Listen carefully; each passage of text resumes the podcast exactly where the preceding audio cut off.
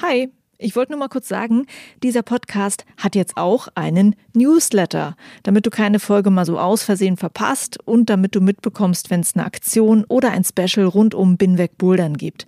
Den Newsletter, den findest du auf meiner Steady-Seite, das ist steadyhq.com slash binwegbouldern und natürlich auch auf binwegbouldern.de. Das war's, viel Spaß mit dieser Folge das ist auch so eine Sache, auf die Leiter zu stehen und du hast auf eine Hand hast du den Schrauber, auf der anderen Hand hast du die Schrauben und in der dritten Hand hast du auch noch den Griff und in der vierten Hand hast du auch noch den Kaffee. Den Kaffee auch noch. Äh, also irgendwie muss man sich irgendwie so arrangieren. Hi und willkommen zu Binweg Bouldern zur 40. Podcast-Folge. Mein Name ist Juliane Fritz und das hier ist der erste Binweg Bouldern Schrauber Talk. Ich freue mich echt, dass es endlich soweit ist, dass ich diese Reihe anfange über Root Setting. Die ist schon lange in Arbeit. Das Interview, das du jetzt hörst, das habe ich im Januar aufgezeichnet, nach dem Ostblock Cup in Chemnitz. Zusammen mit den beiden Schraubern, die damals dort das Finale geschraubt haben, mit Fabian Pensel und Martin Ramirez. Fabian Pensel ist Chefschrauber in der Bertha Block Boulderhalle in Berlin und Martin Ramirez ist freier Schrauber, der in ganz vielen Hallen in Deutschland unterwegs ist und er hat dieses Jahr auch die deutsche Meisterschaft im Bouldern mitgeschraubt. Die Idee dieser Podcast-Reihe ist, du sollst die Menschen besser kennenlernen, die dir die vielen tollen Routen in deine Halle schrauben.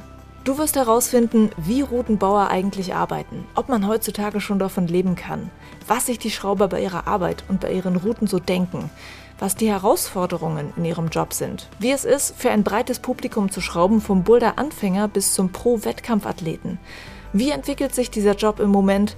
Und auch, wie teuer ist eigentlich so eine Boulderroute, an der du kletterst? Oder worüber ärgern Routenbauer sich in ihrem Job und womit kannst du als Boulderer sie happy machen? All das findest du in den nächsten Folgen Binweg Bouldern raus und diese erste Folge hier soll für die Basics sorgen. Ich habe mit Fabi und Martin ein paar grundlegende Begriffe geklärt und im Allgemeinen über ihren Arbeitsalltag geredet. Und ich habe diese Folge extra so konzipiert, dass du auch als Boulder-Anfänger mit einsteigen kannst. Weil ich weiß, wenn du neu in dem Sport bist, dann fliegen dir unglaublich viele Begriffe um die Ohren und vielleicht traust du dich nicht so richtig nachzufragen. Deshalb hör dir diese Folge an. Aber sie ist nicht nur für Anfänger gedacht. Falls du bei irgendeiner Frage denkst, kenne ich schon alles, weiß ich schon, einfach abwarten oder ein bisschen vorspulen. Ich wünsche dir ganz viel Spaß mit dieser Folge.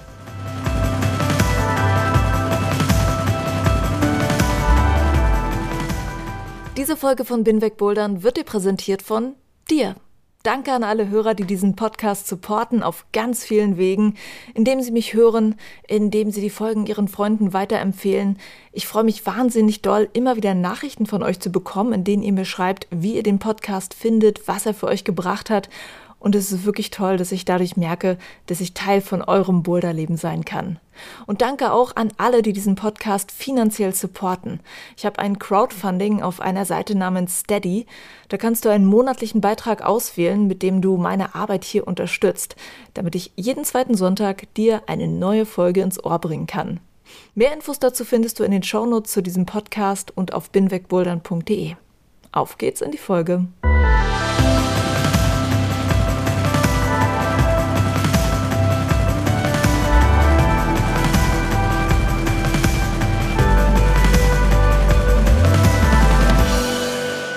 Willkommen zum ersten Binweg Bouldern Schrauber Talk. Ich wollte gerade ganz seriös einsteigen, aber die beiden Schrauber, die ich jetzt hier gerade sitzen habe, die haben gerade ein Wettkampfwochenende hinter sich und waren gerade voll im Ausdiskutieren, was da abgegangen ist am Wochenende. Und ähm, am Rumalbern und auch am Rappen. Also ich weiß nicht genau, was das, was das heute wird. ja, das wissen wir auch noch nicht so genau. Martin Ramirez und Fabian Pensel, hallo. Hallo. Hallo. Schön, dass ihr da seid und dass ihr äh, bei dem Projekt mitmacht. Mhm. Danke für die Einladung. Ja, danke für die Einladung. Martin, dir muss ich auf jeden Fall auch danken, weil du ja so ein bisschen äh, das auch mit angeschoben hast und die Idee das hattest, stimmt. das zu machen. Äh, du hast es schon wieder vergessen. Ja. nee, das habe ich nicht vergessen. Ich würde gerne ganz am Anfang ähm, von euch beiden wissen, wie ihr eigentlich zum Schrauben gekommen seid, wie euer Alltag in dem Job eigentlich genau aussieht, warum ihr diesen Job macht, den ihr macht, was toll ist daran. Und Martin, fang einfach mal an. Ja, äh, warum das so toll ist. Ich glaube, bei mir kommt die Leidenschaft schon äh, über das Klettern und über das Bouldern und dass es Schrauben war, also als ich dann irgendwann mit dem Schrauben angefangen habe, habe ich, glaube ich, viel über die Bewegungen gelernt. Also, etwas, also viele Sachen, die, die ich einfach so gemacht habe beim Klettern oder Bullern, die, ich, die man so intuitiv macht, ähm, musste ich beim Schrauben überdenken. Und ähm, ich glaube, das ist so und dann selber daran arbeiten quasi und zu lernen, wie cool manche Bewegungen sind und dass man diese Bewegungen noch cooler und noch abgefahrener oder noch schöner oder noch smoother oder noch leichter, schwerer, man kann das, man kann unendlich viel damit spielen und das ist, glaube ich, so, warum ich das so gerne mache. Mhm. Und wie bist du dann dazu gekommen? Wann hast du das erste Mal geschraubt? Wie kam es dazu, dass du das jetzt sehr, sehr viel machst? Das erste Mal, dass ich geschraubt habe, war bestimmt vor 15 Jahren in Ecuador, als wir in unsere kleine Trainingshülle einfach die Griffe an die Wand geschraubt haben. Das ist aber natürlich ganz was anderes, das, was sie heutzutage machen. Dann habe ich dann immer wieder so für kleine Wettkämpfe oder sowas geschraubt, aber das waren nur so einmalige Sachen. Ich glaube, dann so richtig angefangen habe ich in Jena, in Plan B. Da war ich frisch angekommen in Jena zum Studieren und die Bullehalle hat auch gerade aufgemacht und da hat alles angefangen, so vor. Und wie sieht es jetzt bei dir aus? Schraubst du fest in einer Halle oder bist du unterwegs? Ich bin selbstständig und bin viel unterwegs. Also ich schraube ein bisschen überall, also in Jena immer noch viel, aber in Leipzig wohne ich, da schraube ich auch. Jetzt bin ich auch sehr oft hier in Berlin. Auf die Durchreise überall. Okay. Ähm, Fabian Pinsel, dich kenne ich aus der Bertha. Du bist Chefschrauber ja. in der Bertha Block der Halle. Und wie du aber angefangen hast mit dem Ganzen, weiß ich nicht. Ich habe tatsächlich auch in Berlin angefangen mit dem Schrauben und zwar damals noch im Magic Mountain in der Kletterhalle. Also es ist eine Seilkletterhalle, die auch einen kleinen Boulderbereich hat. Dort habe ich intensiver angefangen mit dem Klettern.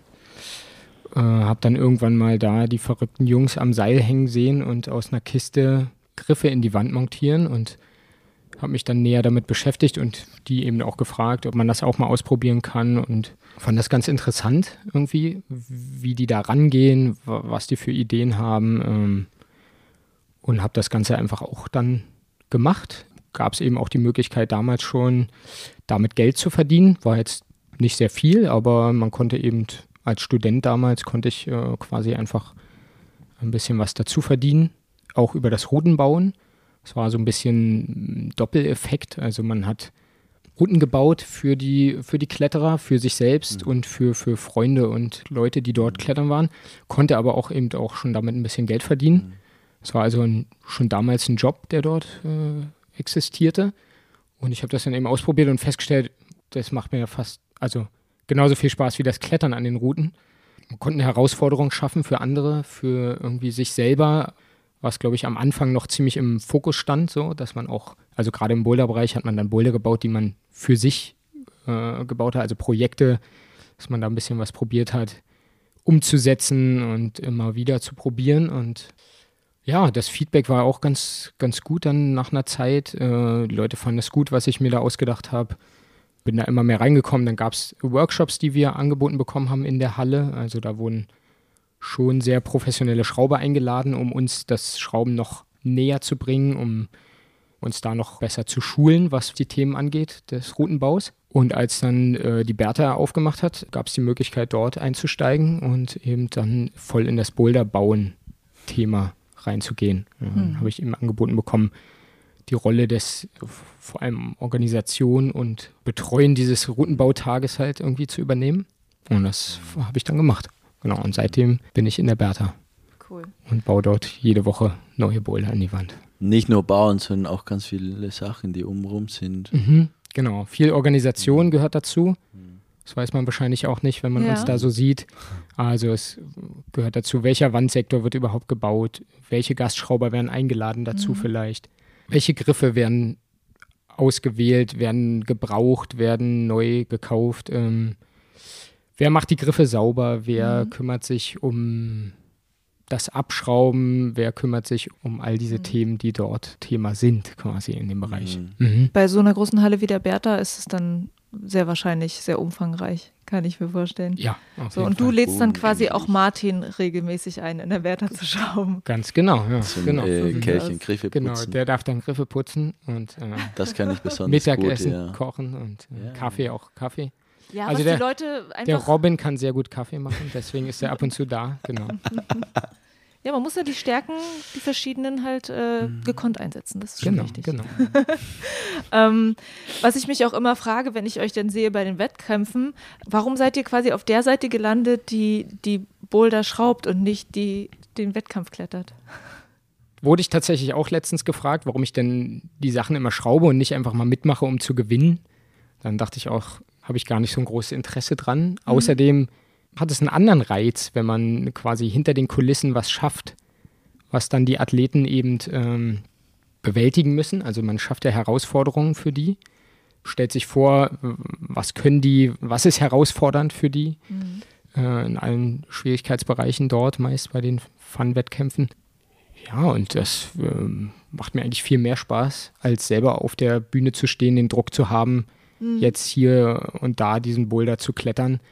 Andererseits, ab und zu ähm, macht man das ja dann doch mal mit. Also gerade Martin hat ja auch die anderen Ostblock-Cups mitgemacht. Ja. Äh, ich habe auch diverse Wettkämpfe auch selber mitgeklettert. Ist auch gut, wenn man Wettkämpfe schraubt, das von Zeit zu Zeit mal mitzuerleben, um eben auch nachvollziehen zu können, was herrscht da für eine Atmosphäre, was ist da für ein Druck auf so einem Wettkämpfer, auf irgendwie diesen, diesen Boulder lesen und verstehen, den man noch nie gesehen hat, innerhalb kurzer Zeit und so weiter. Also was, was spielt sich da ab und was muss sich abspielen, damit man da irgendwie so einen Boulder löst. Das ist gut von Zeit zu Zeit selber auch mal nachzuvollziehen. Aber immer mehr macht es mir einfach Spaß, dann auch zuzugucken, wie die Jungs und Mädels da vor den Herausforderungen stehen und das dann auch lösen im Zweifelsfall. Ja. Willst du dazu noch was ergänzen zum Thema Klettern oder Schrauben beim Wettkampf? Naja, ich mache ja eigentlich schon beides und ich stehe auf beides ganz gerne. Also wenn ich schrauben kann, wenn es sich die Möglichkeit ergibt, dann schraube ich super gerne, weil wie Fabi das schon gesagt hat, das ist eine eigene Sache, die man als ähm, äh, auch super spannend ist zu gucken, was so passiert, was die Leute da machen und ähm, was man da geschraubt hat. Und andererseits, ich mache ja auch super gerne an Wettkämpfen mit. Ich mache ja auch seit ewig äh, an Wettkämpfen mit und das ist für mich schon so ein wichtiger Teil meines Lebens. Und ich war nie so ein äh, krasser Gewinner, so, aber mir macht es einfach Spaß, so mit den Leuten zusammen zu bouldern. Das ist für mich einfach so eine coole Party. Also für mich ist es wirklich so eine Party, so Leute treffen und tanzen, da gemeinsam tanzen und wenn die Mucke auch noch passt, dann ist es auch noch cool und dann habe ich so schwere Mo Bewegungen und ähm, da ist einfach eine ganz andere Dynamik, als wenn man schraubt. Also einfach so ein Buller, die man gar nicht weiß, wie das genau geht und dann weiß man ungefähr und dann testen wir zusammen und dann auch das Coolste, was es gibt, ist natürlich im Finale zu sein, das ist ja der Königsweg, ne? wenn man im Finale ist, das ist das Geilste, was es gibt, das sind oft auch die coolsten Buller und äh, man steht super krass unter Strom und da gibt man einfach alles ne? und das ist auch so eine ganz andere Story. Also Schrauber natürlich ist man auch krass unter Strom im Finale, aber es sind zwei unterschiedliche Sachen. Als Schrauber kann man irgendwann nichts mehr machen, da sitzt man nur noch da und äh, und, und hofft man, dass es aufgeht. Als Schrauber, als, als Boulderer, dann äh, kann man tatsächlich, hat man alles in der Hand und dann gibt man alles. Okay. Ähm, ja, eine äh, Folge zum Thema Wettkampfschrauben wird es auch noch extra geben in der Reihe. Wir wollen uns jetzt aber tatsächlich damit beschäftigen, was die Basics sind in eurem Job. Und ich würde erstmal aus meiner Perspektive anfangen, was ich halt sehe, wenn ich in meine Halle komme. Wenn Schraubertag ist, ist es halt ein Sektor abgesperrt. Ihr seid, glaube ich, von früh morgens bis abends damit beschäftigt, da Griffe an die Wand zu bringen. Es ist laut, es wird viel äh, ausprobiert. Am Ende des Tages, wenn die Absperrung weg ist, kommt man an den Sektor nicht mehr ran, weil alle die neuen Boulder ausprobieren. Das ist sozusagen das Sichtbare. Und äh, ich würde erstmal gerne wissen, was ist sozusagen das Nicht-Sichtbare? Was passiert zum Beispiel, bevor ihr überhaupt an die Wand rangeht und ähm, anfangt zu schrauben? Ich denke, es beginnt tatsächlich damit, dass der Bereich, den man dann neu beschrauben soll, einfach erstmal geleert werden muss, also abgeschraubt werden muss. Da gibt es dann von Halle zu Halle unterschiedliche Herangehensweisen. Einige Hallen machen das so, dass die, die, die auch dann wieder ranschrauben, also die Schrauber selbst, äh, früh morgens erstmal abschrauben, Griffe wegräumen und dann selber loslegen, äh, das wieder zu machen. Andere Hallen machen das so, dass man entweder ganz früh morgens ein Team hat, was dann abschraubt oder abends auch noch die Griffe äh, aus der Wand holt, sodass dann das Schrauberteam an eine leere Wand kommt nächsten Tag und eigentlich nur mit dieser Aufgabe des Ranschraubens beschäftigt ist. Ja, ich darf nicht mehr abschrauben. Was? Warum? Weil ich das nicht kann. das musst du jetzt erklären. Ich, nee, ich, ich, ich bin ja äh, oft als Grasschrauber werde ich quasi angeladen und ähm, wenn ich ankomme quasi, dann ist die Wand schon fertig und bei mir fängt der Tag, wenn ich vor der Wand stehe und oft oder eigentlich fast immer weiß ich nicht, welche Wand geschraubt wird. Mhm. Das heißt, ich kann mir vielleicht schon Gedanken darüber machen, was ich schrauben will, aber eigentlich fängt wirklich das Ganze, wenn ich vor der Wand stehe, an und da geht's los. Hm. Das heißt, das Abschrauben und das vor allem Griffe putzen erlebst du selten damit, aber Fabi wahrscheinlich. Ja, genau. Ich tatsächlich viel mehr. Und ähm, tatsächlich auch Griffe sortieren, ähm, sodass man dann wieder, wenn man schraubt, auf, auf ein gut sortiertes Sortiment zurückgreifen kann hm. und da nicht ewig irgendwie nach Griffen suchen muss, die zusammenpassen, die irgendwie farblich und thematisch zusammenpassen, sondern das passiert alles hinter den Kulissen, also im Lager. Da werden die mhm. Griffe sauber gemacht, da wird dann eben sortiert und geordnet und die Schrauben vorbereitet und das alles eben so weit zur Hand ist, wenn man dann an dem Tag selbst eben die Griffe montieren muss, dass das dann nicht mehr aufhält, sondern dass mhm. da die Energie in die Routen gesteckt werden kann und möglichst nicht in die Organisation und Griffsortier. Ja. Je mehr Zeit man in, die, in diese ganzen Vorbereitungen investiert, desto entspannter das Schrauben wieder. Nicht, vielleicht entspannt ist nicht das richtige Wort, aber effektiver vielleicht. Also gibt es ein, eine ganze Menge, was man sortieren kann. Also angefangen mit den Schrauben. Man kann ja mhm. die Schrauben nach Größe sortieren und wenn alle Schrauben nach, schön nach Größe sortiert sind, dann geht es auch beim Schrauben viel schneller, weil je nachdem, wie groß ein Griff ist, braucht man auch verschiedene unterschiedliche Schrauben. Und dann die Griffe kann man auch aussortieren, also die Farben auf jeden Fall, aber auch innerhalb einer Farbe. Dann gibt es das, was wir Sets nennen. Das sind Griffe, die von der Eigenschaften, materiellen Eigenschaften sehr ähnlich sind.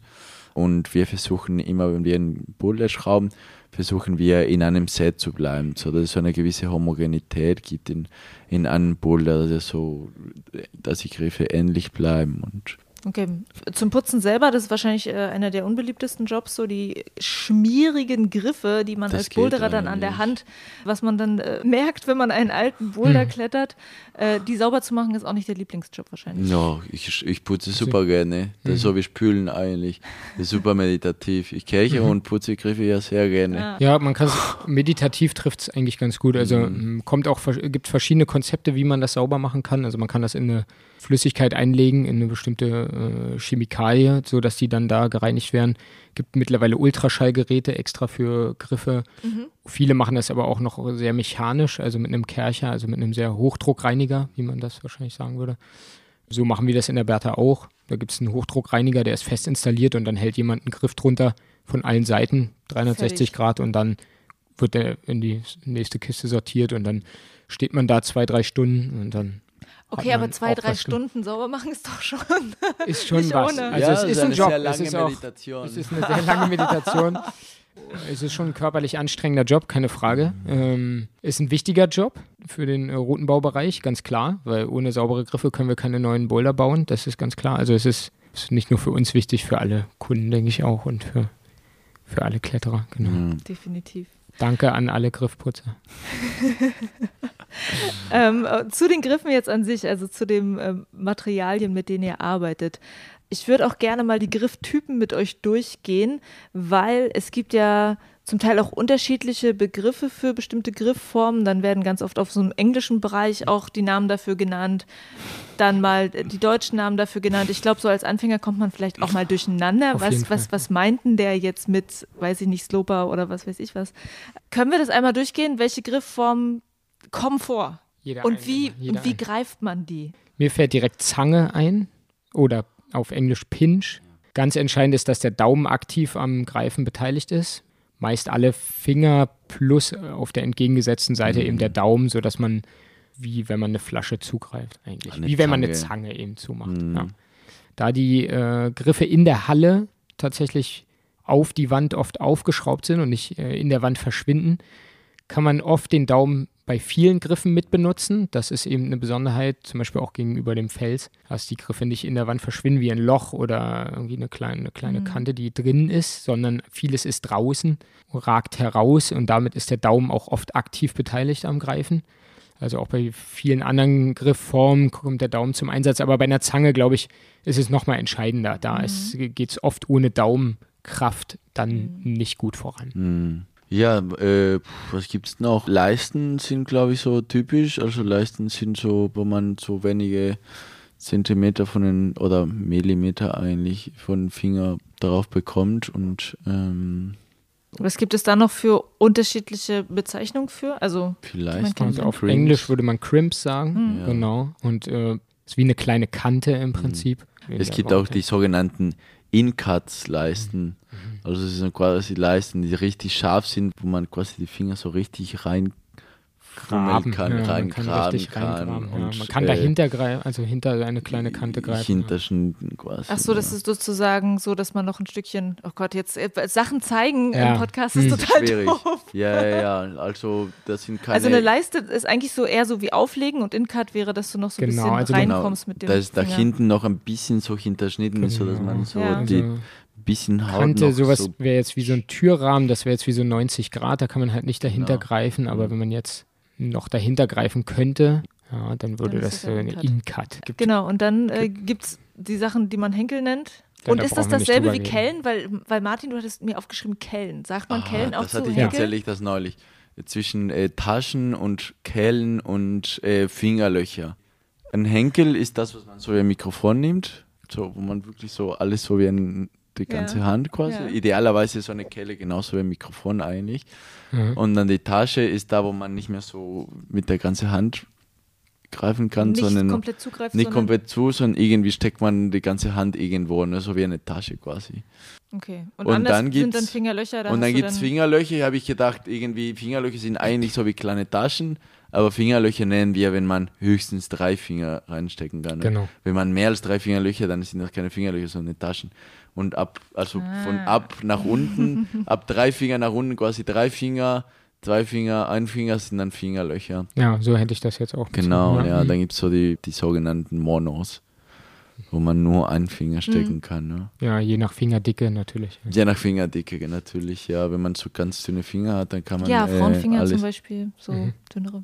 Ja, gibt es Frauen, die auch äh, dicke Finger haben. See. Okay, wir haben noch äh, Sloper, glaube ich, offen. Der gute alte Aufleger, wie man mhm. auf Deutsch sagen würde. Äh, da geht es darum, da kann man nirgendwo hintergreifen. Hier ist allein die Kontaktkraft mit der flachen Hand eigentlich gemeint. Also alles, wo man ja letztendlich nicht irgendwo rein dahinter oder sonst wie greifen kann, ist im Prinzip ein Sloper. Meist eher rundere Form. Das Halten gestaltet sich ein bisschen anders. Es ist so, dass je höher man an diesem Griff kommt, dass man dann weniger ihn festhalten kann. Das heißt, mhm. hier muss man eher unter dem Griff bleiben oder seitlich, je nachdem. Aber quasi, wenn man drüber hinausgeht, kann man ihn oft nicht mehr gut halten. Also hier ist quasi wichtig, dass man drunter hängen kann mhm. oder auch eine bestimmte Kraft in die Richtung aufbringen muss, wie er gedreht ist, äh, wird es schon ein bisschen technischer. Sogenannte Belastungsrichtung der Griffe wird dann ein, ein, Fachbegriff vielleicht. Also wie muss ich an dem Griff ziehen, damit ich überhaupt Kraft draufbringe. Mhm. Bei einem Henkel ist es ein bisschen anders, da kann man eben reingreifen oder was wir jetzt Tasche genannt haben. Da kann ich mich letztendlich ein bisschen freier bewegen, weil ich mich da in mehrere Richtungen dran halten kann. Mhm. Aber bei Slopern oder auch bei den Leisten wird es dann eben interessanter und wichtiger, wie mein Körper zu diesem Griff ausgerichtet ist und meine Hand und so weiter. Also wie da Kraft aufgebracht wird auf den Griff. Das ermöglicht euch dann auch zielgerichteter zu schrauben, also bestimmte genau, Bewegungen, ja. bestimmte Körperpositionen vorzugeben, die man einnehmen sollte, um, um da durchzukommen oder Bewegung auch tatsächlich zu erzwingen, die man vollführen muss, damit man mhm. da irgendwie weiterkommt. Genau. Und diese Kugeln, die es gibt, sind das einfach nur auch irgendwie andere Formen von, von Slopern oder heißen die einfach Kugeln? Genau, also man, es gibt so Halbkugeln, meinst ja. du wahrscheinlich, genau. Ich denke, das ist ja wie eine Art Mischform. Der Daumen ist aktiv beteiligt, je nach Handgröße, ja. Ja, je nach Kugelgröße letztendlich passend zur Hand. Das heißt, man kann wie eine Zange eigentlich auch bezeichnen mhm. oft, weil der Daumen okay. ja mit dran beteiligt ist. Andererseits kann man auch nirgendwo dahinter greifen. Ist also auch wie ein Sloper. Ich würde es als Sloper-Zange meistens bezeichnen. Vielleicht so eine Mischform. Gibt es wirklich in verschiedenen Größen, bis so groß, dass man dann eben mit dem Daumen gar nichts mehr dran ausrichten kann, so große Kugeln. Dann wäre es eindeutig ein Sloper, würde ich sagen. Ja. ja. Was noch, wir noch vergessen haben, was für uns ja auch super wichtig sind, so Volumen zum Beispiel. Ja.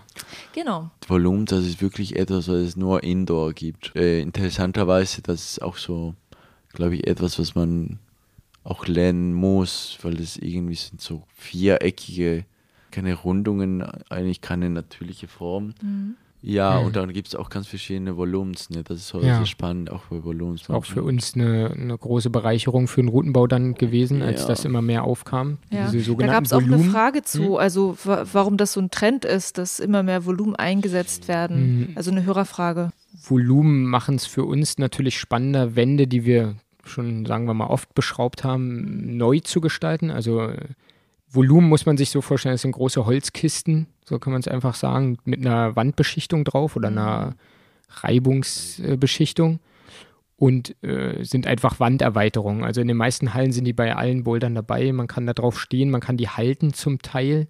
Die verändern die Wand einfach in eine dreidimensionale äh, Ebene, sodass man aus einer Wandneigung eine andere machen kann mhm. letztendlich. Und das macht es dann doch wieder sehr, sehr spannend. Also mit großen und kleinen Volumen kann man eben eine auch stark geneigte Wand zu einer fast 90 Grad Wand bauen und mhm. andersrum. Und innerhalb des Kletterns findet dann eben ein Wandneigungswechsel statt, der interessant sein kann.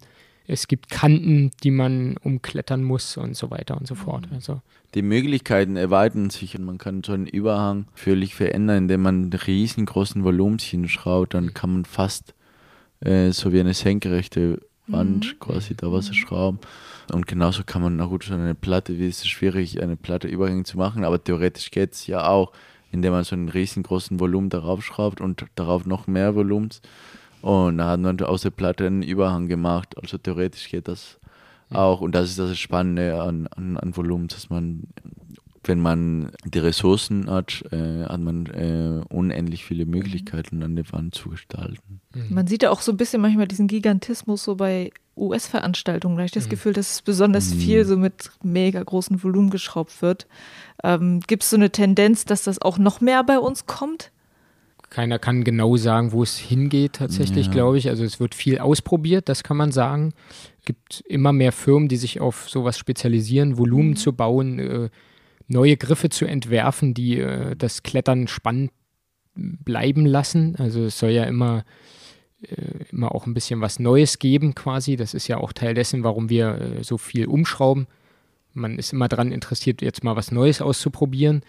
Und ich glaube, die Volumen bieten eben so viele Möglichkeiten zur Zeit, was Neues zu präsentieren. Jede Woche, jeden Bereich kann man neu, so viel neuer gestalten, als wenn man einfach nur Griffe in die immer bekannte Wandneigung schraubt. So, dafür sind die Volumen jetzt gerade interessant und ich denke, in den Wettkämpfen wird das genauso genutzt. Äh, die Wände sind oft die gleichen, an denen die Wettkämpfe stattfinden. Also wenn man so deutsche Bouldermeisterschaft sich anguckt, dann sind, ist das immer die gleiche Wettkampfwand, die da aufgebaut wird. Wenn man da jetzt äh, einfach Griffe in die Wand schrauben würde, dann wäre das auch ziemlich langweilig natürlich. Durch die vielen Volumen kann man aber auch eine einfach gestaltete Wand eben spannend machen. Mhm. Ja, und auch die Wettkämpfer wieder eben anders herausfordern, weil sie das Setting so sicher noch nie gesehen haben, wie es dann an der Wand ist und eben darauf reagieren müssen. Mhm. Sonst könnte man ja. sich ja einfach darauf spezialisieren, in der Wandneigung irgendwie schlechte Griffe festzuhalten und dann würde man da vielleicht äh, Vorteil haben. Dadurch, dass die Volumen da sind, wird das äh, nicht gehen. Halt. Alles klar und die, ähm, die Materialien, aus denen die Griffe sind. Was gibt es da für unterschiedliche Sachen und was findet ihr vielleicht als Schrauber an Materialien am besten? Also es sind erstmal ähm, Plastikgemische tatsächlich, also es sind Plastikgriffe aus Kunststoff. Es gibt ja. einmal PU, das was wir PU nennen, das heißt Polyurethan. Mhm. Und dann gibt es PE, das ist äh, Polyester. Und dann gibt es Fiberglas und dann gibt es Holz. Und gibt es da irgendwie so etwas, wo ihr sagt, damit arbeiten wir besonders gerne, weil es irgendwelche hm. Vorteile hat? haben, haben immer Vor- und Nachteile, die verschiedenen äh, Materialien tatsächlich. Also was jetzt in letzter Zeit viel äh, dazugekommen ist, sind tatsächlich diese Fiberglas-Sachen, weil man damit große Griffstrukturen relativ günstig und stabil bauen kann. Ja, und die eben auch sehr cool aussehen, weil so große Griffe entstehen. Ähm, die anderen, diese Plastiksachen, Poly, äh, Polyester und Polyurethan, sind alle gegossen. Das wird eben, da werden Gussformen hergestellt. Mhm. Gibt es auch einige, die eben so Griffe shapen, so heißt das dann. Also die ja. gestalten die Griffe. Das ist auch ein interessanter Job. Mhm. Die denken sich quasi aus, was da, wie der Griff aussehen soll und wie er dann vielleicht verwendet werden. Gibt es manche, die gehen dann nur nach, nach Optik. Das soll dann alles super aussehen eben an der Wand. Manche total auf Funktion aus, mhm. ähm, dass man da eben zum Beispiel Wettkämpfe ganz genau gestalten kann, dass da Be Bewegungen gut funktionieren. Andere sind eben auf äh, Langlebigkeit vielleicht ausgelegt. Äh, Gibt es ganz verschiedene Ansätze, die da äh, gefahren werden und auch ganz interessant, also wonach mhm. die da gehen, das zu shapen. Mhm. Wie gefallen euch äh, die Designs von Griffen? Also wie wichtig ist es euch, dass es cool aussieht? Ich denke, ein optischer Aspekt ist immer dabei. Man möchte ja nicht nur ein, ein Bewegungserlebnis schaffen, sondern vielleicht auch ein ästhetisches Erlebnis, was man dort erfährt. Beides spielt eine Rolle, denke ich. Auch in letzter Zeit gerade wurde, wurde viel darauf geachtet, dass, äh, dass Wände auch ein Gesamtbild ergeben, dass, dass man Lust bekommt, einen Boulder zu klettern, obwohl man ja erstmal nur den sieht, eigentlich noch gar nicht weiß, ob die Bewegung cool ist oder nicht ob das oder ob man den überhaupt klettern kann oder nicht. Also oft ist klar, gibt es auch Schwierigkeitsansätze, also Schwierigkeitsbewertungen, aber darüber hinaus soll einfach ein Boulder durch das Aussehen auch Lust darauf machen. Das ist, glaube ich, das Thema bei dieser optischen Komponente. Von daher ist schon interessant, wenn Griffe wirken an der Wand, im Zusammenspiel dann vielleicht sogar mit Volumen, mit Farben, mit äh, diversen äh, optischen Sachen für uns als Routenbauer ist natürlich auch sehr interessant, wie man daran klettert. Also mhm. wie sich das Ganze anfühlt, wie wir damit Bewegung vorgeben können oder auch nicht, wie langlebig auch die Sachen sind und natürlich auch, wie vielseitig vielleicht sogar auch, weil man schraubt oft mit den gleichen Griffen, weil klar, die werden ja wie gesagt gereinigt und dann wiederverwendet, immer wieder, immer wieder. Und man will aber vielseitige Boulder bauen, mal was anderes damit, mal hiermit wieder was ganz anderes und so weiter. Und dann ist schon wichtig, dass man die vielleicht auch für verschiedene Sachen einsetzen kann, nicht nur immer für das Gleiche. Genau. Hm. Gibt es auch manchmal solche ästhetischen äh, Befindlichkeiten, dass man sagt, du kannst jetzt nicht neben diese gelbe Route eine Orange machen? Das geht gar hm. nicht. Also bedenkt ihr sowas mit ein? Ja, das, ist, das hat aber, glaube ich, zwei Seiten. Also zum einen dieses, wenn man zum Beispiel Pink und Rot äh, übereinander schraubt, wenn Chalk auch noch darauf kommt, ähm, kann man das irgendwann kaum noch äh, auseinanderhalten. Das ist, glaube ich, vor allem so die, die erste Funktion. Wenn man dann so größere Events äh, schraubt, da spielt schon die Ästhetik, glaube ich, eine viel größere Rolle als jetzt so im normalen Betrieb. Das heißt, wenn man so ein Finale schraubt zum Beispiel. Wenn man zum Beispiel so ein Finale schraubt, also letztendlich, was wir machen, ist schon so wie, ein, äh, wie eine Choreografie eigentlich. Wir spielen mit den Bullerer und das ist, ähm, wie Fabi das schon mal sagt, also es geht nicht nur um die Bullerer, sondern es geht letztendlich um beides, um die Wand und die Bullerer. Das ist genauso wie im Feld. Also manche Felsen sehen einfach fantastisch aus von den Farben her, so rote Streifen und so weiter. So was kennt man von, von draußen und ich glaube, das genauso hat man auch hier in, in, in einer Bullerhalle, dass einfach bestimmte Bewegungen äh, vor einem bestimmten Hintergrund auch viel schöner aussehen. Das ist, glaube ich, äh, der Sinn, das Interessante beim, beim, beim Schrauben, dass man damit spielen kann, mit den Farben und äh, mit den Formen. Natürlich ist auch äh, Ästhetik Geschmackssache. Ja? Also mhm. es gibt keine Vorgaben in dem, ja. in die Richtung. Alles ist letztendlich erlaubt und klar gibt es äh, Geschmäcker eben auch. Auch bei den Routenbauern gibt es unterschiedliche Geschmäcker, was jetzt ähm, als ästhetisch empfunden wird.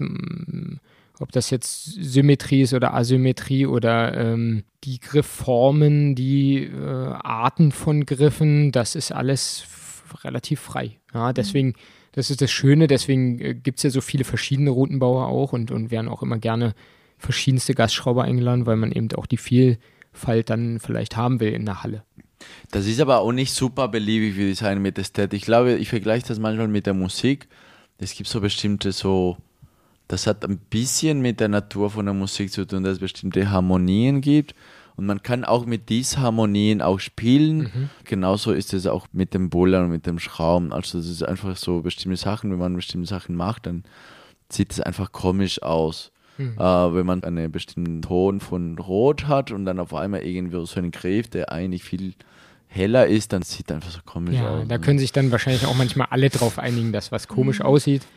Was, was viel wichtiger ist, das hatten wir jetzt ab und zu, also gerade heute haben wir kurz gesprochen, man kann auch einen Boulder bauen, der sieht super, super cool aus. Wenn dann das Klettern daran aber zu kurz kommt, der sieht super aus, aber das Klettern macht einfach nicht dolle Spaß daran ja. vielleicht, dann hat es auch seinen Zweck vielleicht mhm. größtenteils nicht erfüllt. Es muss immer beides gegeben sein und manchmal muss eben vielleicht auch die Ästhetik leiden, damit die Funktion, äh, nämlich sich äh, spannend durch den Boulder zu bewegen, eben im mhm. Vordergrund vielleicht manchmal steht. Also man kann nicht immer alle Kanten parallel aneinander ausrichten und man kann nicht immer ja.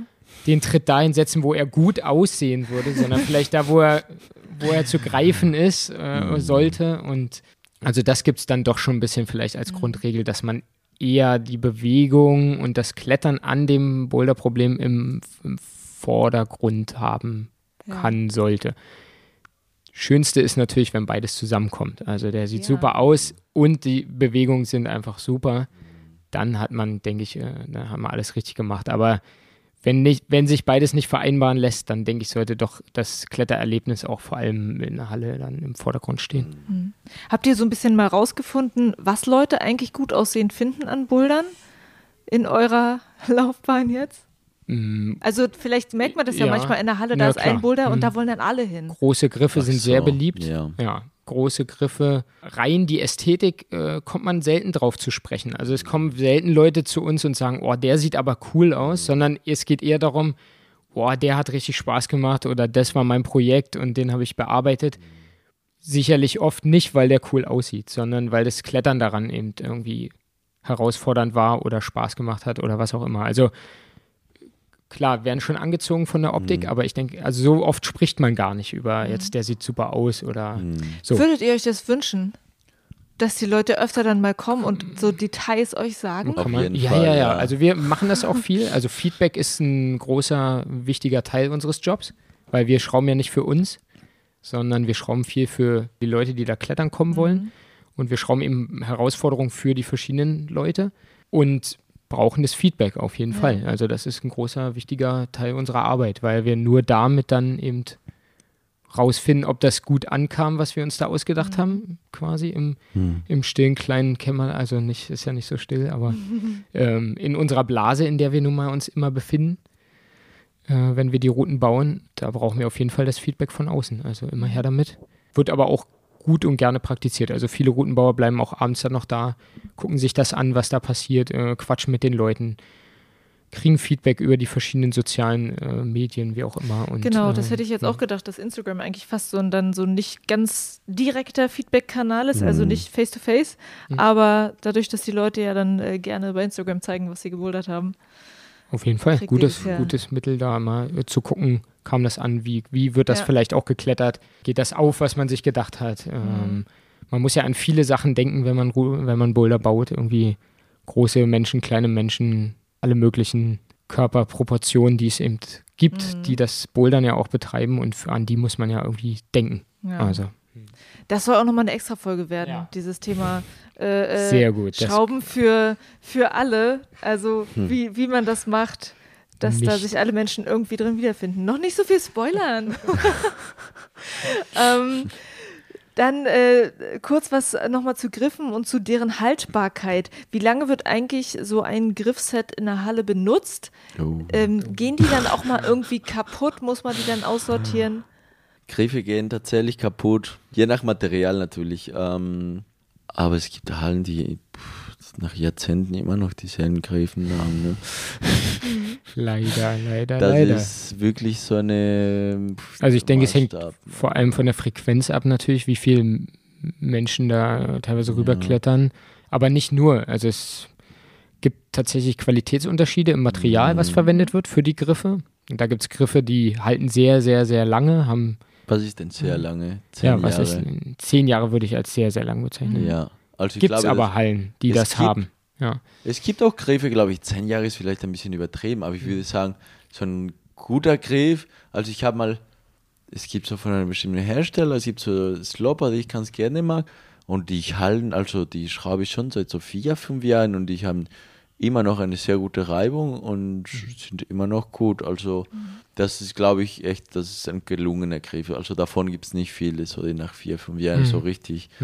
Äh, die meisten sind echt so nach ein Jahr Ja, schon zwei. durch, Mhm. ja. Nach ein, zwei Jahren. Ein, zwei Jahre, Ja. denke ich. Hm. Es gibt ja. Griffe nicht, die nach einem Abend äh, schon richtig durch sind. Je nach Material, ja, ja, wirklich. Ja.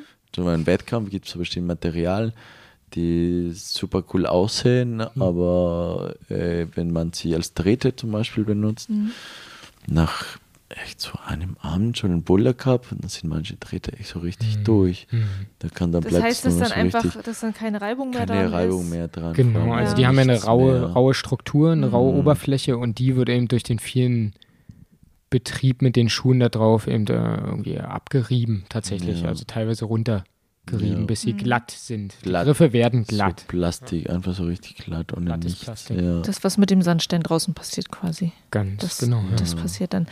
Ähm, und du meintest ja auch gerade so ein bisschen schockiert, oh mein Gott, es gibt Hallen, wo die so zehn Jahre die Griffe benutzen. So, das, das, es scheint dir davor zu grauen. Also wie, also bis auf das sie abreiben, so, was, was, was meinst du, sind dann noch die äh, Nachteile davon, Griffe so lange zu benutzen? Einfach nur, dass ich die jetzt schon sehr oft rangeschraubt habe. Also, das ist, das ist äh, was sehr, sehr Persönliches vielleicht manchmal auch.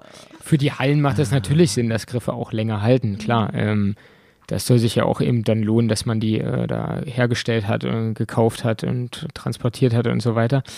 Ist einfach nur, weil ich die dann schon Es gibt, oft glaub in der Hand hatte und Ja. oft eh vielleicht ähnliche Boulder damit schon gebaut habe. Ja, Aber also da gibt es, glaube ich, verschiedene Faktoren. Zum einen ist natürlich, also Schrauben ist immer cool, wenn man immer wieder neue Griffe schraubt. Ähm, jemand hat neulich darauf hingewiesen, das ist auch nicht richtig, ständig Griffe irgendwie wegzuschmeißen. Ne? Da sollte man vielleicht ein bisschen so aufpassen, dass man nicht irgendwie, dass dieser ganze Buller-Boom dazu führt, dass man äh, jede Woche Griffen wegschmeißt und äh, die neuen kommen. Da sollte man, glaube ich, schon so ein bisschen so ein Gleichgewicht finden, nicht nur wegen der Umwelt. Ich glaube, dass es schon ganz spannend ist, sich mit einem bestimmten Begriff oder ins Begriffsset vertraut zu machen.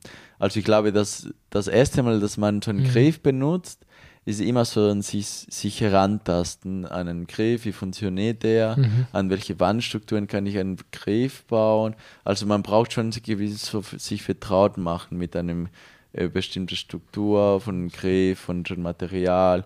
Und das ist auch ganz schön, so sich langsam so, und das, das braucht Zeit, immer nochmal neue Puller schrauben. Und das ist auch für die Puller auch ganz nett, so ein Lernprozess, das kommt nicht sofort, nicht alle Griffe, jeder Griff ist unterschiedlich, die Sets und alles. Das ist ganz cool, aber es natürlich kommt irgendwann ein Punkt, wo wo man einen Griff schon x-mal geschraubt hat in allen möglichen äh, Wänden und äh, seit Jahren und irgendwann, das war schon, oder? Dann, Ja, willst du auch, vielleicht kann man sich sowas, vielleicht kann man irgendwann so Grifftausch machen, irgendwie die Griffe irgendwo. Grifftauschparty, wie Ja, Klamottentauschparty. genau. Ja, genau, Jeder bringt seine Griffe mit. Das ist eine coole Idee. genau.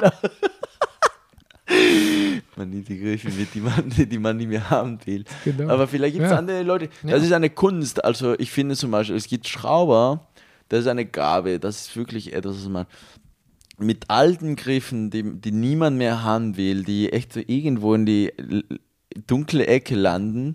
Da gibt es Leute, die echt Spezialisten sind, mit alten, ranzigen Griffen coole Buller zu schrauben. Ja. Und das ist wirklich eine Kunst. Und es gibt wenige Leute, die das können. Also ich kann das nicht.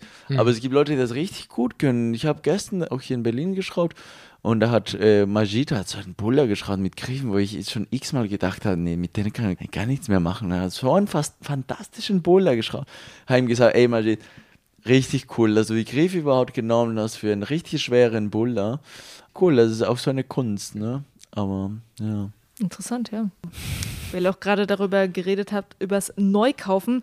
Wie teuer sind solche Griffe eigentlich? Also Oh. wie teuer ist quasi Oh. ein, ein Boulder, den, den wir an der Wand vor Ah, uns Fabi, sehen? was ist der teuerste Boulder, den du geschraubt hast?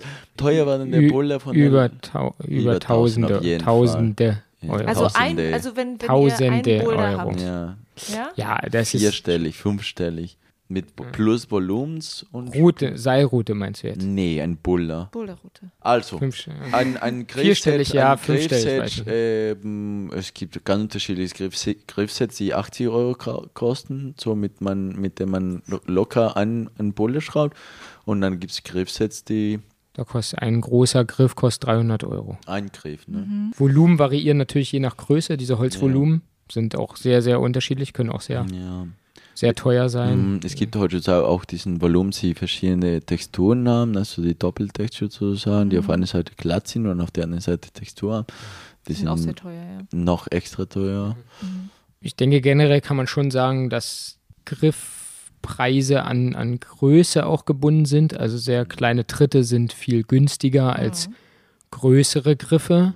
Und dann ist aber von Hersteller zu Hersteller unterschiedlich, m, wo man das Ganze kauft, ob jetzt irgendwie in Amerika oder irgendwie in Europa oder eben aus Bulgarien oder wo die, wo Griffe eben herkommen.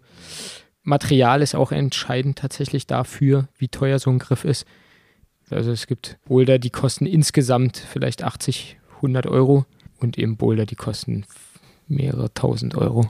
Ja, krass. Und äh, angesichts dessen, also dass, dass die irgendwie auch ein bisschen länger halten sollen und dass sie auch schweineteuer sind, wäre es wahrscheinlich auch von eurer Seite wünschenswert, dass Leute öfter mal Griffe putzen, oder? Also Ja, auf jeden so- Fall. Ja, bitte die bitte, Griffe. bitte, ja, das ist echt. ich habe das schwierig. Überall sind Bürsten, ihr kriegt eine geschenkt, ja. kommt vorbei. Das ist, da kann man nur Putzen, davon gewinnen, putzen, ja. Und das ist einfach das Beste. Aber ich glaube, viele Leute kennen das einfach nicht. Noch besser als für sich selber putzen ist für andere putzen. Das ist super. Ja, Einfach- nachdem man Weil es auch gebullert sozial ist. ist, ja. Nachdem Genau. man gebullert ist, auch wenn man Und den anderen- fertig genau, ist, und dann putzen für die anderen. Und für die Motivation des anderen, der jetzt den Boulder schaffen will, Fall, einfach ja. für ihn mal putzen, Ja. dann macht er ihn erst recht. Ja. Hm. Gut, hätten wir das auch nochmal gesagt, festgelegt. Griffe haben wir jetzt, äh, Wände können wir auch noch ganz kurz was dazu sagen. Es gibt verschiedene Wandstrukturen. Wie heißen die? Was kann man mit denen anstellen? Ja, steil, senkrecht und plattig, würde ich sagen. Das sind so Verschneidung vielleicht kann man noch die, Achso, nennen. Verschneidung auch noch, ja. Ja, was haben wir noch? Dach, Bug. Dach wäre der, das, ja. der Extremfall von steil, quasi 90 Grad, wird dann so, oder Richtung 90 Grad, also wie wirklich ein Zimmerdecke oder so, könnte man als Dach bezeichnen. Ja, und dann kann es, ja. Mhm. Was ist ein Dach und Bug? Also Bug, Bug ist doch ist was, was ganz, ähnliches, nee, oder? Bug wäre was ganz anderes, Diese vorderste Teil von einem Schiff, Ja. wo Das man quasi zwei Seiten hat ja. und in der Mitte quasi wie so eine, wie so eine zusammenführende Spitze Ja. oder sowas. Ah. Ja. das ist so ein, das ist so ein Bug, da guckst du nach vorne und man kann, Man kann so links, rechts umarmen quasi. umarmen. Ne? ja. Je nachdem, okay. wie breit, das groß kann, der Bug äh, aber- auch überhängend, das kann auch natürlich ein Dach sein, so ein Dachbug, was ja auch sehr Mhm, abgefahren sehr ist. geil. Oder eine plattige Bug, das ist auch bestimmt auch ganz cool. Kanten sind sehr interessant auf jeden Fall. Also Ja. so alles, was um eine Ecke rum Mhm. funktioniert, könnte man, also das ist ja quasi wie auch Bug oder Kante. Mhm. Verschneidung wäre quasi eine, genau das Gegenteil, also eine Ecke, in der man stehen kann, wie eine Mhm. Zimmerecke, wäre Ja. jetzt 90 Grad, kann aber auch ganz knapp sein, dass die Wände zueinander stehen oder eben auch sehr, sehr eng. Also ein kleiner Winkel. Ja, das ist schon ganz interessant, dass bestimmte Wandstrukturen prädestiniert sind für einen bestimmten Stil von Buller, den man da hinschraubt. Also eine Verschneidung ist eigentlich dafür prädestiniert, sehr technische Buller zu schrauben. Natürlich kann das sehr kräftig sein, aber da, diese Wandstruktur, man kann von sich aus kann man viel so gegendrucken und sich da hocharbeiten, ohne dass es viele Griffe gibt. Also man braucht da eigentlich nicht so viele Griffe, man braucht vor allem so Flächen, wo man sich hochdrucken kann und da hat man auch schon einen, äh, eine Verschneidung. Im Gegensatz dazu ist ein Bug eher oft sehr kräftig, natürlich kann es so technisch sein, aber es ist eher oft technisch und ein Dach ist natürlich ja das äh, Kinglein des, der Kraft, ne? Also es ist halt, du hängst mit dem ganzen Körper an, äh, an einem Dach und Ja. das kräftigste überhaupt. Ne? Da Ist es dann äh, bei euch auch so, wenn ihr wisst, okay, wir müssen jetzt bei der nächsten Session das Dach schrauben, dass alle wissen so, oh mein Gott, der Tag wird so mega anstrengend. Also gibt es so, so dann Tage, wo ihr Projekte vor euch habt, wo ihr genau wisst, Oh, ich habe nicht so richtig Bock oder habt ihr dann extra Bock oder? Ja, Dächer, ich bin tatsächlich kein großer also. Fan von Dächer. Also es gab früher so eine Mode, Dächer sehr niedrig zu bauen, also sprich so einen Meter über den Boden. Ich hoffe, dass inzwischen niemand mehr auf die Idee kommt. Also es ist ganz nett, wenn man quasi auf den Rücken nur einen Meter quasi fällt. Mhm. Ne? Aber zum Schrauben ist das ein Albtraum, weil du dich einfach auf diesen kleinen Raum da unten bewegen musst und das ist halt super unangenehm. Und für die Polarer selbst ist es auch Quatsch, weil man auch die Füße nie kommen lassen kann mhm. und sowas. Ne?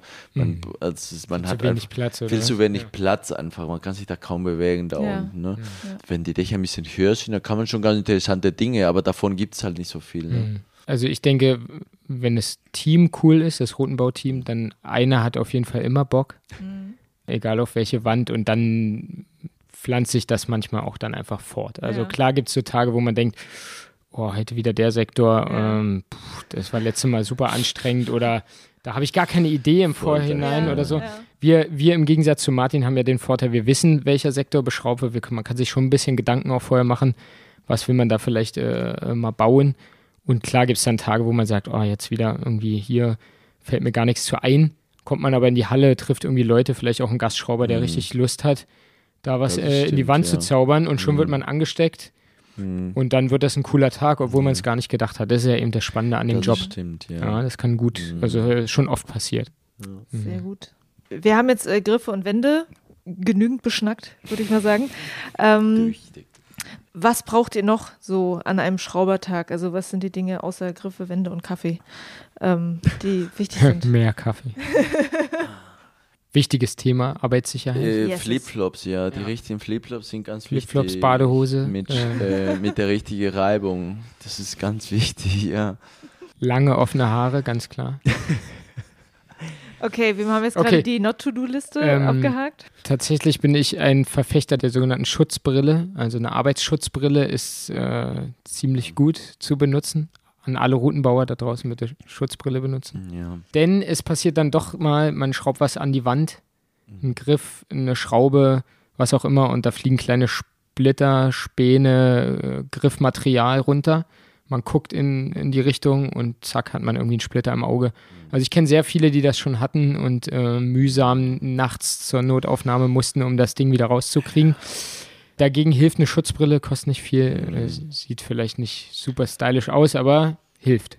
Das ist echt erstaunlich, wie, äh, wie viel Kram da rumfliegt, wenn man schraubt, wie viel Verschleiß von den Schrauben. Da sieht man echt so die Splitter fliegen, fliegen in die Gegend. Also das, äh, das kann schnell passieren. Mhm. Und äh, Handschuhe, ich bin ein großer Anfechter von Handschuhe.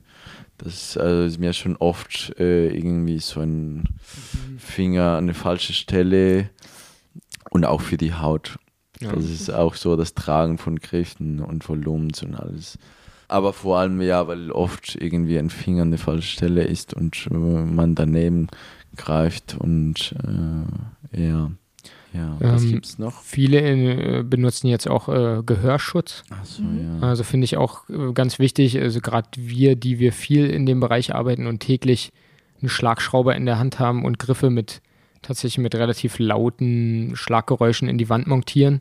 Also wer das schon mal gesehen oder gehört hat, ist ziemlich laut.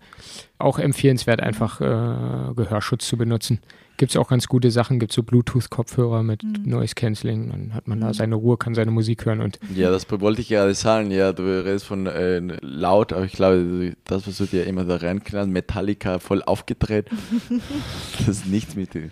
Das sind keine Schlaggeräusche. Achso, das hörst du also dann beim Schrauben, ja? Äh, diverse, verschiedene Sachen. Metallica Die ist out. CD von Metallica. Metallica ist schon lange nicht mehr. Ja, was hörst du denn für Musik beim Schrauben quasi? Stoner Rock höre ich vor allem. Aber auch Hip-Hop in letzter Zeit entdeckt. Mhm. Finde ich zum Schrauben ganz gut. Ich kenne aber auch Schrauber, die hören klassische Musik, weil sie dabei entspannen können. Also es gibt da die ganze Bandbreite, glaube ich. Also mhm. was natürlich die Sache ist, man ist ein bisschen unkommunikativer, wenn man Gehörschutz benutzt. Also jeder hat so seine Mickey-Mäuse auf dem Kopf und da muss man immer erstmal ein Zeichen geben, ey, hier, ich will dir mal was sagen. Andererseits hat man auch ein bisschen seine Ruhe, was, glaube ich, ganz gut ist, wenn man irgendwie wegen jedem Quatsch dann immer gleich wieder angequatscht wird, kann man sich nicht konzentrieren und hilft ganz gut, finde ich. um so ein bisschen in seiner Zone zu bleiben, in mhm. seiner Blase, um, um sich eben auch auf ein Boulderproblem konzentrieren zu können, was schon mhm. wichtig ist dafür, auch die ganzen Sachen zu durchdenken ja. und zu einem Punkt zu kommen. Ja. Das ist ein bisschen so wie ein Ritual für mich. Also ich brauche wirklich äh, ab einem gewissen Punkt, nicht immer, aber schon fast immer die Musik, weil es einfach so für mich so ein Ritual ist. Ich bin dann, ich sage immer, ich bin im Tunnel, dann komme ich so rein und wenn ich mich ständig ablenke, dann kann ich nicht so richtig in den Bulle reindenken. Hm. Und oft hat man so, man ist in einer Bewährung drin und äh, es gibt ganz viele Faktoren, die man äh, bedenken muss. Also die Neigung von einem Griff und wo der Tritt hingehört und um eine bestimmte Bewegung zu erzwingen und ähm, das ist schon also ganz viel geistige Arbeit dabei, also ganz viel Konzentration. Also darüber haben wir ja neulich mit Fabio geredet, dass wir abends so super müde waren und einfach nicht mehr äh, geistig, also körperlich, glaube ich, kann man sich noch irgendwie noch hocharbeiten, aber irgendwann ist der Kopf nicht mehr da und man sitzt da und man, man weiß einfach nicht mehr weiter, wenn der Kopf einfach nicht mehr mitmacht. Das ist so viel, so mit denken, okay, wo ist überhaupt der Druck, wo druckt man dagegen, wie hängt man wohin, warum rutschen wir jetzt ständig da ab, was brauchen wir denn überhaupt, damit wir da durchkommen. Also das ist schon ziemlich viel, auch Physik irgendwie, so intuitiv irgendwie so denken, okay, wo, wo kommt das Gewicht hin und warum kann ich da stehen und nicht dort oder wo muss ich hängen, wo brauche ich einen Griff, damit ich überhaupt weitergehen kann. Also schon viel Konzentration und viel Denkarbeit beim Schrauben. Und das ist für mich super wichtig, so dass ich so reinkomme und dass ich alles äh, bedenken kann, okay, da brauche ich einen Dreh, da brauche ich irgendwas zum Stehen, also zum Stutzen. Und da hilft dir Musik dann eventuell auch? Ja, da hilft die Musik auf jeden Fall, also für mich zumindest, ich brauche auf jeden Fall Musik so, um überhaupt in den Flow reinzukommen. Sonst fühle ich mich echt so ein bisschen so stumm, wenn ich keine Musik habe, dann kommt gar nichts raus. Aber es ist natürlich eher so ein Ritual. Ne? Ja, Jeder hat damit so ein Ritual, wie der Fabi schon ja. meinte. Manche brauchen eher so Hardcore oder Metal oder andere klassische Musik. Ja. Ähm, ja. Damit sind wir auch schon beim Thema, wie man so einen Boulder dann halt angeht. Also da gibt es auch viele Fragen. Also ein Hörer hat zum Beispiel auch gefragt, zeichnet man sich vorher was auf? Ähm, ich würde dann denken, okay, was für einen Ansatz kann es geben? Sind es die Griffe, aus denen ich dann Inspiration ziehe? Mhm. Ist es die Wand? Ist es eine Bewegung, die ich irgendwo gesehen habe von irgendjemandem? Also wo kommen Ideen her? Also es ist tatsächlich alles, was du gesagt hast. Es, also gibt die verschiedensten Quellen für eine, für eine Inspiration. Tatsächlich sind Griffe und Wand, Volumen, aber auch Ideen, die man vielleicht aufgeschnappt hat oder sich überlegt hat. Ähm, und Herangehensweisen gibt es genauso viele. Also man kann einfach drauf losprobieren, äh, was an die Wand zu bringen und dann das Ganze viel ausprobieren. Man kann versuchen, viel zu durchdenken. Gibt auch schon vorgeplante Ideen. Also ich habe auch viele erlebt, die dann Sachen aufgeschrieben bzw. eher aufgemalt haben, um vielleicht eine Idee, die man hat, auch festzuhalten, weil man jetzt gar nicht dazu kommt, das in die Wand zu schrauben, natürlich, weil die vielleicht gar nicht dran ist oder was auch immer. Oder, oder weil gerade man hat irgendwas gebaut und abends entsteht aber eine andere Idee ja, oder hm. dabei, die kann man aber gar nicht gerade umsetzen. Dann hebt man sich das auf, vielleicht für nächste hm. Mal für eine andere Wand, für eine andere Halle. Wie man so einen Boulder baut, gibt es auch dann verschiedenste Herangehensweisen. Also hm. kann man zuerst die Schlüsselstelle, also was wir die Krux bezeichnen, bauen und dann irgendwie, dass man da hinklettert und davon weg zum Beispiel, mhm. wenn es jetzt um eine bestimmte Bewegung meist geht, die man da umgesetzt haben möchte, dann geht es einem vor allem um diese Bewegung, der Rest ist nicht so wichtig.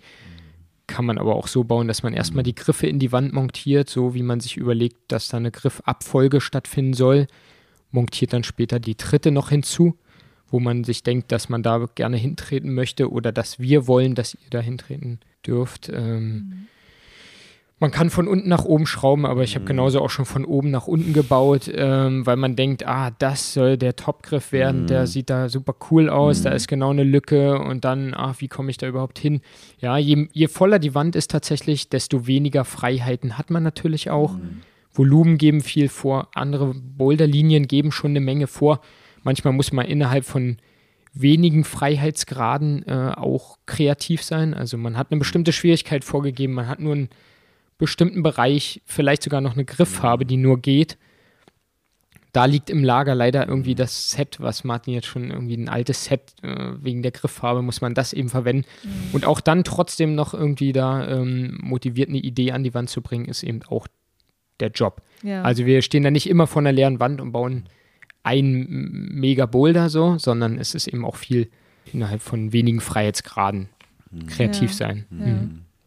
Wie oft fühlt ihr euch da irgendwie so ein bisschen unter Druck, dass man denkt, äh, oh Gott, jetzt muss ich schon wieder was total Geniales hier machen? Hast du Druck, Martin? ich glaube, also ich bin zumindest an einem Punkt, wo ich merke, dass man einfach nicht immer jedes Mal was Neues schrauben kann. Also ich gerade bin zumindest an einem Punkt, wo ich so, es gibt so bestimmte Sachen, die ich ganz interessant finde, bestimmte Stile oder bestimmte Bewegungen und ich finde es super spannend, einfach diese Sachen durchzudeklinieren, also zu perfektionieren. Mhm. Ähm, als bevor wir hierher kamen, es gibt so eine Bewegung, die wir auch schon mal versucht haben zu schrauben und irgendwie ging das nicht so richtig und heute habe ich den nochmal geschraubt. Also ich habe gerade ein bisschen so, so eine Phase, in der ich so bestimmte Dinge im Kopf habe und ich experimentiere, ich gucke, wie sich so eine Bewegung verhält, wie so ein bestimmtes Problem sich verhält was ändert sich, wo bewegt sich der Körper hin, je nachdem, was für Griffe ich habe, was für eine Neigung ich habe. Von daher ist es nicht so, dass ich da, also und ich weiß, dass die Bewegungen auch irgendwie ganz interessant sind und ähm, ich glaube, so einen großen Druck braucht man sich nicht zu, zu machen, glaube hm. ich. Also ich denke, dass der Druck variiert, hm. Je nach Aufgabe. Hm. Also ist ganz klar, wenn man jetzt einfach eine nette Session baut in der Boulderhalle, mhm. wo man entweder als Gastschrauber eingeladen ist oder mhm. eben seine Heimathalle, wo man, wo man viel mhm. schraubt, dann ist der Druck eher geringer, mhm. dass das jetzt auch genau die Schwierigkeit werden muss oder vielleicht auch hier ähm, die mega neue Bewegung oder was auch immer. Ähm, wenn man dann ein Finale für einen Wettkampf schraubt, mhm. der am Ende vielleicht auch noch im Livestream übertragen wird, wo es ums Ergebnis geht und um die Optik und um irgendwie äh, das Publikum und so weiter und so fort, dann ist der Druck vielleicht doch schon größer, den man mhm. sich dann auch macht. Zum Teil muss man sich davon dann auch befreien, was Martin auch meint, einfach ein bisschen, äh, das, da hilft die Erfahrung. Wenn man mehr und mehr sowas gebaut hat, dann denkt man auch, okay, jetzt bauen wir halt wieder ein Finale für den Wettkampf. Okay, ja, das kriegen wir schon hin, haben wir schon mal ein bisschen was sowas in die Richtung gemacht. Machen wir uns jetzt mal nicht so einen äh, mhm. großen Stress ist wie überall, um kreativ zu sein, muss man irgendwo auch entspannt sein, mhm. zu einem gewissen Grad. Und das muss man sich eben dann auch äh, erarbeiten, denke ich, mhm. so ein bisschen. Die, die Entspanntheit, weil die wichtig ist.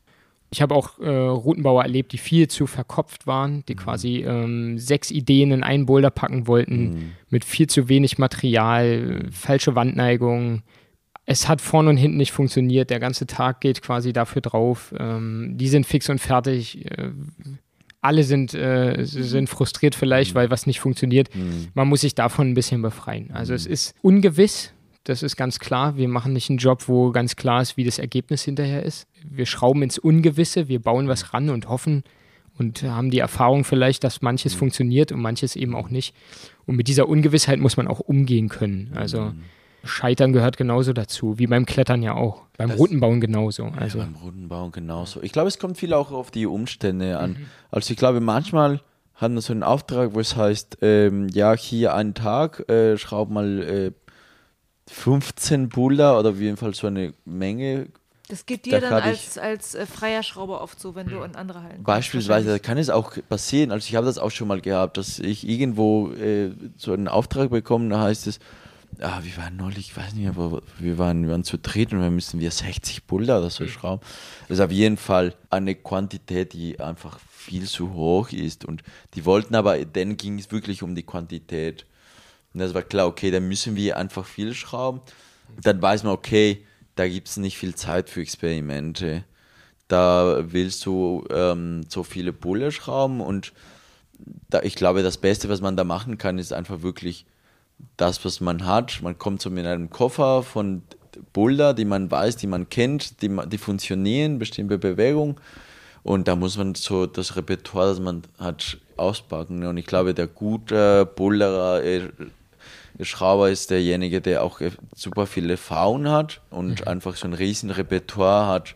Das gibt es auch. Man mhm. kommt irgendwo an und dann weiß man, okay, ich habe ja nicht Zeit für viele Boulder, dann muss ich halt das machen, was ich weiß, dass es funktioniert. Ja, Ja. Gibt, gibt auch das Gegenteil eben, dass man einen Auftrag kriegt und sagt, hier, die fünf Boulder, Ja. mehr muss man nicht bauen, aber die sollen bitte irgendwie was Besonderes Ja. sein, jeder Boulder für sich. Also Ja. nicht nur die Schwierigkeit vielleicht auch, sondern wirklich ausgefeilt bis möglichst ins letzte Detail, also wo jeder Tritt ist und wie sich das anfühlt und so weiter. Da ist dann eben, steht die Qualität vielleicht im Vordergrund. Da gibt es ganz verschiedene Ansätze.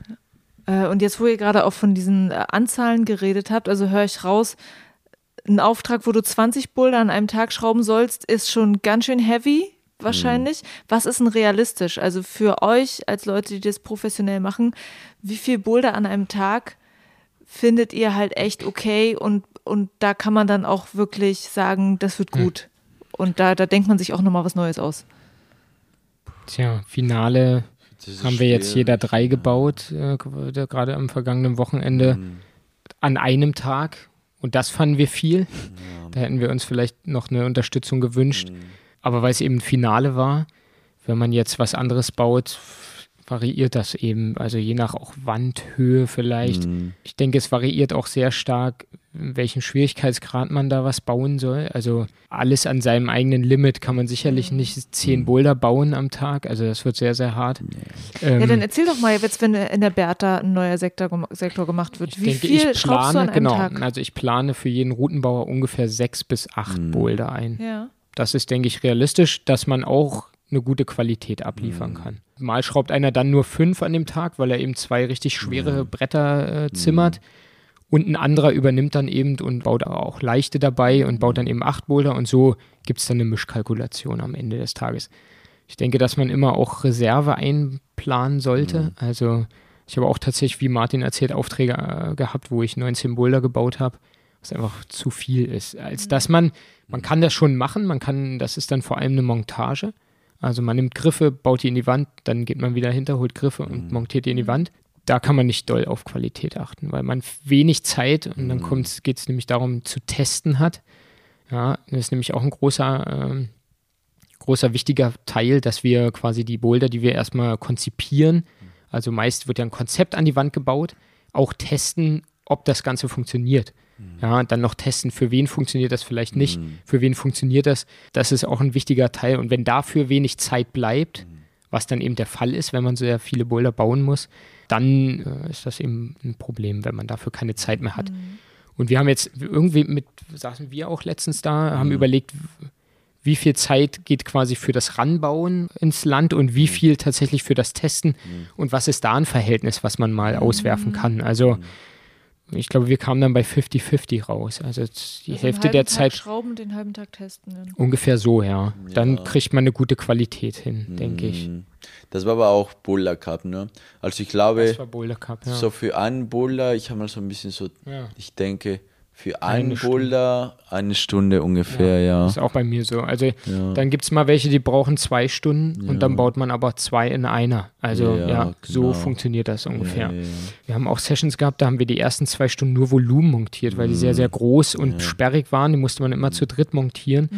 Und da sind zwei Stunden de des Tages erstmal nur, da war noch kein einziger Boulder gebaut, da waren nur größere Volumen in die Wand äh, montiert, äh, um die Wand zu verändern. Ja, die waren nicht mal, waren nicht mehr jetzt dafür gedacht, irgendwie äh, Boulder zu konzipieren mit dem Volumen, sondern einfach nur um die Wand äh, spannend zu verändern. Ja. Ja. Ja. Manchmal hat man auch so Einfälle irgendwie, ein bisschen manchmal so klug, manchmal ist das auch ein bisschen klug irgendwie. Also ich habe so am, am Freitag so der allerletzte Buller, den ich geschraubt habe am Buller Cup. Das war so ein lilanen Buller, also ganz einfach. Und da habe ich einfach so ein Riesenvolumen gefunden, irgendwo in der Letztecke, der allerletzte Volumen. Und da gab es nur noch eine Wand, die noch leer war. Und dann habe ich dieses Volumen auf diese Wand geschraubt. Und das war eigentlich schon, und ach so, und zwei, einen großen und einen kleinen. Dann habe ich diesen kleinen Volumen auf diesem Volumen geschraubt. Und das war eigentlich schon der Buller. Das Und konnte man, spannend. das man, man konnte quasi auf diesem Volumen klettern. Und das war, das war interessant. Also es war echt interessant. Ich habe dann noch danach noch ein paar Griffe noch äh, umrum geschaut, damit Ich es ein glaub, bisschen ich weiß, leichter ist. Du weißt das schon, ja. Die guckt auch schon so skeptisch. ähm, Ich habe ein bisschen gebraucht. ja, Fabi hat, Fabi weiß, hat aber ich fand ihn genauso cool, angeschaut, ja. der direkt gegenüber war, auch so mit Auch einem mit großen- noch größeren Volumen. Aber das so Kamin, manchmal, ich wollte einen Kamin bauen. halt, Genau, ja. man schreibt da so ein Volumen Wand und manchmal ist das einfach richtig fantastisch, die ganz simpel sind. Man schreibt also einen großen Griff, ein paar noch Griffe umrum und dann hat man ein cooles Problem und dann steht schon der Boulder. Dann muss man nicht mal groß testen, weil dann geht es auch sofort auf und dann hat man dafür äh, 15 Minuten gebraucht Und manchmal steht man zwei Stunden an zwei Griffen und kommt nichts. Mhm. und kommt nicht voran, weil egal wie man sie dreht, die Bewegung geht nicht auf. Ja. Ja, also es ist manchmal zum Verzweifeln und manchmal hat man äh, richtige Glücksmomente und Ja. freut sich und Mhm. äh, ja und man kann vorher nicht sagen, wie es wird. Ja. Definitiv. Ähm, was ich auch zum Vergleich gerne nochmal wissen würde, ihr sagt also ähm, jetzt zum Beispiel bei so einer Session dann in der Bertha, wenn eine neue ähm, Wand gemacht wird, dass vielleicht sechs bis acht Boulder für einen Schrauber ganz cool ist. Was schafft ein Anfänger? Zwei, drei. Zwei. Ne? Zwei Boulder, Zwei mit denen er Boulder, sich äh, ausgiebig dann beschäftigen kann eben. Ja.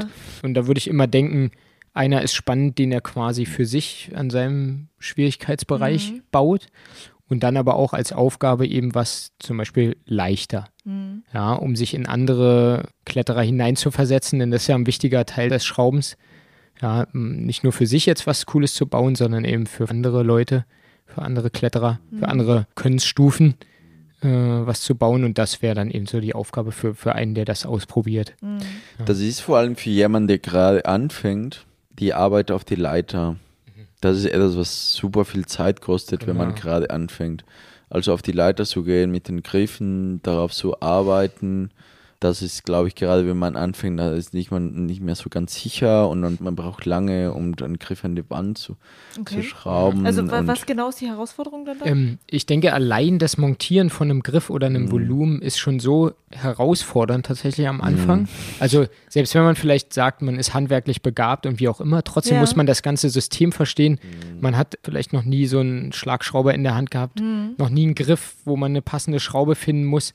Weiß wie nicht, setzt wie man bei Ikea ist, wo äh, alles genau, das ist Klar eben ist. äh, genau, man- ja. wie passt das, äh, wie muss ich das ins Loch halten, dann äh, vorsichtig anschrauben, dann richtig anschrauben.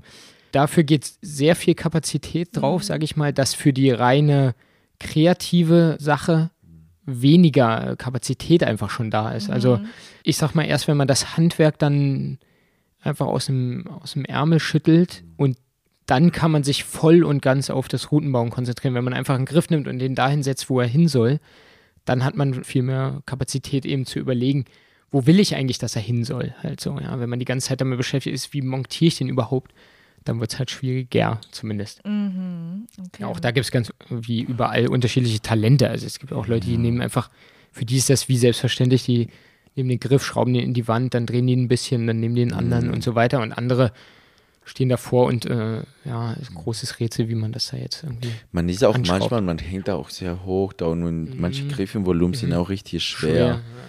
Und das ist auch so eine Sache, auf die Leiter zu stehen und du hast auf eine Hand hast du den Schrauber, auf der anderen Hand hast du die Schrauben und in der dritten Hand hast du auch noch den Griff und in der vierten Hand hast du auch noch Den Kaffee. den Kaffee auch noch. Äh, also irgendwie muss man sich irgendwie so arrangieren, als wo man was hintut, wo die Schrauben hingehören. Also ich habe immer so ein Chalkboard voller Schrauben, da gibt es auch so alle Schrauben, da war so ein Ding, wo man die ganzen Taschen voller Zeug und auch, also Sparkschrauben sind manchmal irgendwie nicht so nett. Äh, an die Wand zu Ehe die schrauben, dann kann im- die- im Holz die- ziehen, in der Wand dann- überhaupt, äh, Genau, und dann fassen. bräuchte man eigentlich idealerweise drei Hände, glaube ich. Das wäre so, aber man hat ja nur zwei. Und das ist manchmal echt so, ich weiß auch nicht, ich- mit einer Hand mit dem Mund irgendwie so also, ich, ich kann auch Kannst du auch irgendwie. mit dem Mund festhalten, Ich den musste Griff? tatsächlich nochmal mit dem Kopf, Mit dem manchmal Kopf. benutze ich tatsächlich den Kopf, um den Volumen an der Wand irgendwie so kurz zu halten und noch eine Schraube, manchmal fällt die Schraube runter, dann muss ich noch eine Schraube aus, aus meinem äh, Chalkboard noch rausnehmen Und, dann, oh. Und, aber was ich immer mache, ich tue immer so, mein, meine Schraube tue ich immer hier so auf meine Schulter. Das ja. ist immer ganz gut. So eine Schraube auf die Schulter, dann kann ich eine Schraube rausnehmen und irgendwie, ich, ich weiß auch nicht, muss, muss man sich meine, meine ganze Prozedur nochmal überlegen. Mhm. Aber ich mache das irgendwann, das ist so ein, etwas, was man so lernt und dann mhm. irgendwann so. Ja, irgendwann gibt, macht man das einfach. Es gibt schon auch ganz ja. gutes Werkzeug, also magnetische äh, Bithalter, die dann die Schraube mhm. eben halten und auch, äh, was ich jetzt auch magnetische Armbänder, wo man eine, eine, eine, Holzschraube eben festmachen kann und die dann exakt greifen, so wie man sie braucht, sodass man eben mit einer Hand was festhalten kann und dann mit dem Schrauber irgendwie die Schraube fassen und dann reinschrauben und so. Mhm. Da gibt es schon auch Hilfsmittel, die machen wir uns auch zunutze, aber trotzdem ist das ganze Technische, denke ich, erstmal eine Herausforderung ja, an sich. Klar, ja. Also wenn ja, man neu ist. Wie wenn man anfängt, jetzt sollst du einen Tisch bauen halt. Also mhm. du hast vielleicht eine Idee, wie ein Tisch aussehen soll, aber jetzt das ganze Bauen ist schon auch herausfordernd, denke ich. Erstmal das ja. Holzsägen und dann wie auch immer. Ja, keine Ahnung, wie man einen Tisch baut. Der Martin muss mal kurz weg. Guck mal, jetzt muss Fabi allein die Frage beantworten. Auf, ähm, auf geht's. was wir vorhin schon ganz kurz mal so angeschnitten hatten, ist, ähm, was für Vorgaben ihr eigentlich habt. Also, wenn ihr in eine Halle kommt, Martin besonders, der als Gastschrauber eingeladen ist, ähm, und Fabi hat vielleicht die andere Seite als äh, Chefschrauber, wie viel Vorgaben hat man als Schrauber denn eigentlich und wie viel Freiheit gleichzeitig? Hm. Von der Hallenseite habe ich schon gewisse Vorstellungen, was, was ein Gastschrauber vielleicht dann irgendwie ähm, an Menge machen, an Menge machen muss. Hm. Genau gerne oft auch, welche Schwierigkeitsgrade da abgedeckt sein sollen. Also manchmal lädt man Gastschrauber ein, weil man bestimmte, also denkt, der kann besonders cool schwer bauen oder kann besonders cool mittelschwere Boulder bauen, dann, dann gibt man ihm eher diese Aufgabe. Oder auch viel divers. Also manche bauen gerne nur schwer. Dann sagt man, ich möchte aber auch von dir heute irgendwie mal einen leichten, mittleren mhm. Boulder haben. Also man gibt die Menge eigentlich vor und vielleicht den Schwierigkeitsgrad. Okay. Die Wand ist ja oft die vorgegeben, ist vorgegeben, die ist ja, ja. vorgegeben. Mhm. Kann man aber auch im Vorfeld mhm. schon kommunizieren. Also wenn Gastschrauber schon mal in der Bertha waren, zum Beispiel die Wände schon kennen, vielleicht bei so einer Session auch mal dabei waren, dann sagt man ah, übrigens, morgen ist wieder das und das dran. Dann kann er sich schon mal irgendwie vielleicht was überlegen oder auch nicht, ist ja ihm überlassen, aber er weiß dann, wo das Ganze dann mal stattfindet ja. halt. Was mir gerade auch noch einfällt, ist, gibt es so eine Art No-Gos? Also gibt es Sachen, die man vielleicht nicht schraubt, weil sie gefährlich sind vielleicht oder hm. weiß ich nicht. ähm, wird immer mehr und deswegen hm. denke ich, ist es auch wichtig, dass wir auf, auf viele Dinge achten. Hm. Dadurch, dass mehr und mehr Menschen in die Boulderhallen strömen, äh, wird es einfach auch äh, voller. Hm. Man muss auf bestimmte Sturzzonen achten, immer mehr. Man muss viel darauf achten, dass man nicht über großen Strukturen klettert und abrutschen kann, auf diese rauffallen kann. Also was wir schon hatten von Volumen, wenn große Volumen äh, eben unter einem Tritt sind, dass man nicht, wenn man von diesem Tritt rutscht, auf so ein Volumen landet. Alles schon passiert, gab es böse Brüche auch, deswegen auf sowas müssen wir alles achten. Mhm. Auch äh, worauf jetzt immer mehr geachtet wird, finde ich auch ziemlich gut, dass der Schwierigkeit angepasst die Topgriffhöhe entsprechend angepasst wird. Das heißt, wenn ein Boulder im leichteren mhm. Grad ist, dass dann der vielleicht nicht bis ganz zur Deckenhöhe Aha. geht, also dass die Füße nur auf 2,50 sind oder sowas. Also da gibt es gewisse äh, in der Ideen. Jetzt eine Idee, mhm. die da genau, das haben wir übernommen. Mhm. Aus dem Mandala kenne ich das in Dresden. Genau, das. Ja. Ansonsten No-Gos immer schwierig zu definieren. Ähm, ich glaube, man sollte sich schon ein bisschen darüber Gedanken machen, ob man irgendwie so einen Jump äh, auf vier Meter schraubt. Das ist so. Irgendwie machen wir das, aber weil es auch so Spaß macht. weil ich selber irgendwie ein bisschen schon äh, so ein, ich, ich liebe Adrenalin. Für mich wäre das natürlich schon ein anderes, irgendwie so bestimmte Bewegungen zu machen, die, die mhm. auch gefährlich sind. Und das ist halt der Anreiz, ne? das ist das Problem. Das ist gerade interessant werden, weil, weil sie gefährlich sind, aber ich glaube, wie gesagt, ich glaube, bei eher so mittlere, mittlere und einfache Sachen gibt es schon Sachen, so, das so, ja, das macht man nicht. Ja. Auch denke ich, bestimmte Griffarten, also sehr unergonomische Griffe werden in leichteren Graden auch eher ungern gesehen, dass sie verbaut werden. Extreme Fingerlöcher, mhm. wo man wirklich sich verletzen kann am Bewegungsapparat, das äh, sollte dann doch auch vermieden werden, denke ich. Also da wird auch drauf geachtet. Okay, mhm. ja. Ähm, was mich halt auch noch interessiert, weil ich das so, so halbwegs schon mal gehört habe von einem anderen Schrauber aus der Bertha, von Rob, der hat mir dann versucht, was über verschiedene Routenstile zu erklären, die man so schrauben kann, wo ich dann auch erstmal wie so ein Auto geguckt habe, weil ich nicht genau wusste, was er jetzt genau mir gerade erklärt. ähm, was würdet ihr sagen, was gibt es so grundsätzlich für Routenstile, die man unterscheiden kann? Die, die drei Stilen äh, Faustregel von Fabi, das ist mittlerweile schon sehr äh, breit verbreit, äh, sehr verbreitet. Ähm, von Tonde Risk, Intensity, ja, genau, Complexity. Okay. Ja, Risk, Intensity, Complexity. So das ist ein bisschen so ein, eine Faustregel. Also Intensität, Boulder, die sehr kräftig sind. Mhm. Kraftkomponente, die Kraftkomponente im Vordergrund. Ist im Vordergrund. Mhm. Dann gibt es die hm, Komplexität. Vordergrund steht dass man weiß, was man mit dem Körper mhm. macht, wo man irgendwie mit den Füßen hingeht, wie man bestimmte Begriffe greift. Oder dass man guckt, dass es so eine Kante gibt, die eigentlich recht gut ist. Oder dass man mit einem Hook irgendwo anpackt. Mhm. Das ist eher so die Lektüre von einem Boulder. Das steht mhm. im Vordergrund. Also das Rätsel zu lösen. Genau, quasi. das Rätsel Sobald man das dann weiß. Dann ist das nicht schwer. Zumindest ist das das Schwere daran, überhaupt auf die Lösung zu kommen, glaube ich. Also die ist nicht offensichtlich oder je komplexer es ist, desto weniger offensichtlich ist die Lösung und darauf zu kommen. Und dann gibt es eben noch Risk oder Risiko. Da geht es jetzt nicht um ein Verletzungsrisiko, sondern eher, wie risikoreich ist eine Bewegung, wie gut kann man die quasi kontrollieren auch, mhm. also die Bewegung. Ja. Das ist viel, viel bei schnellere Bewegungen, wo man irgendwo, man schnappt irgendwo hin, und das Risiko, dass man daneben greift oder dass man ein bisschen zu weit oder ein bisschen zu kurz oder dass der Fuß rutscht, abrutscht genau, das oder dass man Balance verliert. Man braucht mehrere Versuche, bis genau. man das genau. schafft. Also schwer, das beim Essen mal zu machen, weil man mhm. erstmal einschätzen muss. Und auch zu wiederholen vielleicht sogar. Also man hat es dann einmal geschafft und dann braucht man vielleicht nochmal drei Versuche, um da wieder das okay. zu kriegen. Also mhm. ja, wie risikoreich ist das, die Bewegung zu schaffen halt. Ja. Okay, also das sind so, so drei Arten, die ihr unterscheidet, wenn ihr schraubt, die aber auch nicht nur du dir ausgedacht hast. Nee, so nee, nee, genau, das, genau, das, nee, nee, nee, genau, das ist, Weil wir das ist im Prinzip Schrauben erfunden. Das kommt, ja, das klang gerade so. Ja, nee. So alt bin ich vielleicht, aber. Okay. Äh, was, was wir dann auch häufig hören, mhm. ist, dass es ja äh, ein sogenanntes Oldschool und New School Bouldern gibt. Mhm. Äh, habt ihr da eine äh, Definition mhm. für den Hörer? Da könnte man jetzt sagen, dass eher die Intensity, also die intensiven Boulder, wo es vor allem ums Festhalten geht und äh, sauber stehen auf kleinen Tritten und das Halten der Griffe und zum nächsten Griff vielleicht äh, ziehen, mit, äh, wo die Kraft im Vordergrund steht, würde man eher als Oldschool bezeichnen.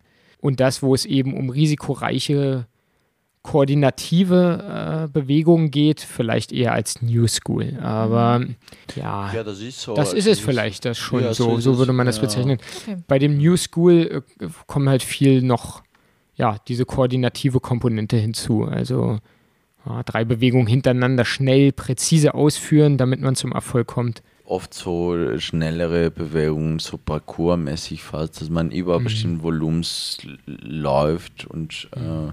nichts mehr zum Festhalten, sondern muss man irgendwo hinlaufen. Also Vermischung oder, zum Parcours findet schon statt. Dann ja, genau, Fall. das also. sind so neue Sachen mit den ganzen Volumens, die wir schon mal hatten ja. und äh, sind so Sachen, die man draußen im Fels nicht mehr hat. Ne? Mhm. Das ist halt, ich glaube, das Bullern und das Schrauben hatte mal so eine Story, dass man lange versucht hat, äh, ungefähr so zu schrauben, wie das so draußen ist.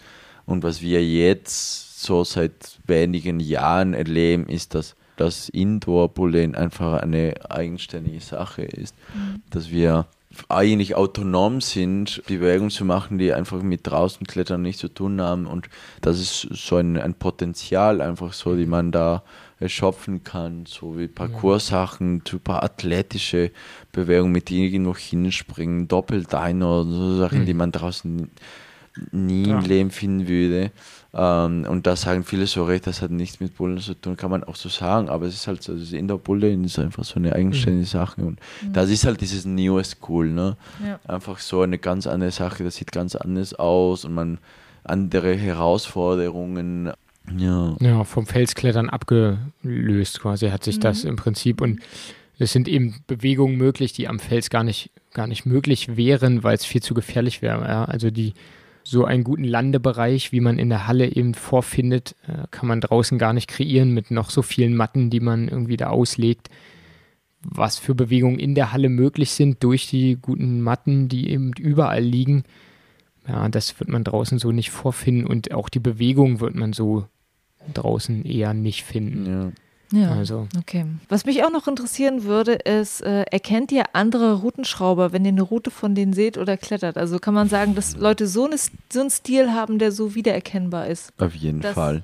Ja, ich habe mich also, Also nicht zu, nicht zu 100 Prozent, also glaube ich. Also nicht 100%, aber schon mit höherer Wahrscheinlichkeit. Aber ich Mhm. glaube schon, dass jeder Schrauber bestimmte Phasen hat, glaube ja, ich. eher so vielleicht. Ja, eher so Mhm. Phasen. Man, wa- also ich glaube, wenn man sich gut kennt, dann weiß man, okay, der schraubt gerade so ungefähr einen Stil.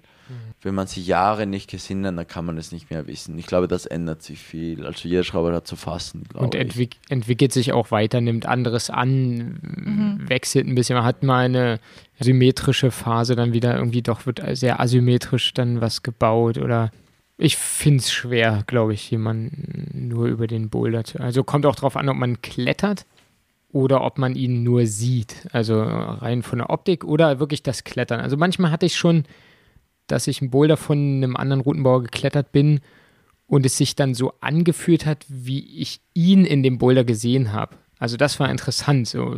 Das passte dann vom Gefühl her auch noch wie das. Also ich, ich dachte dann, ah, so muss er sich quasi, so fühlt sich das an, wenn man so und so klettert.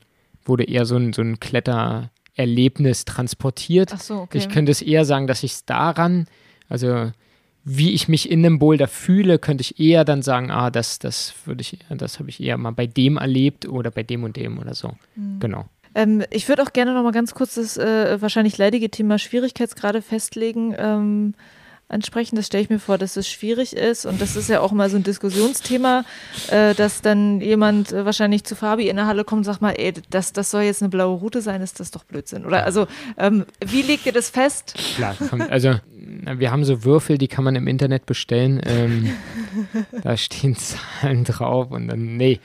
Ähm, tatsächlich nimmt es einen Raum ein bei uns, die Diskussion darüber und ähm, wie wir das entscheiden, aber das ist eher wenig Zeit.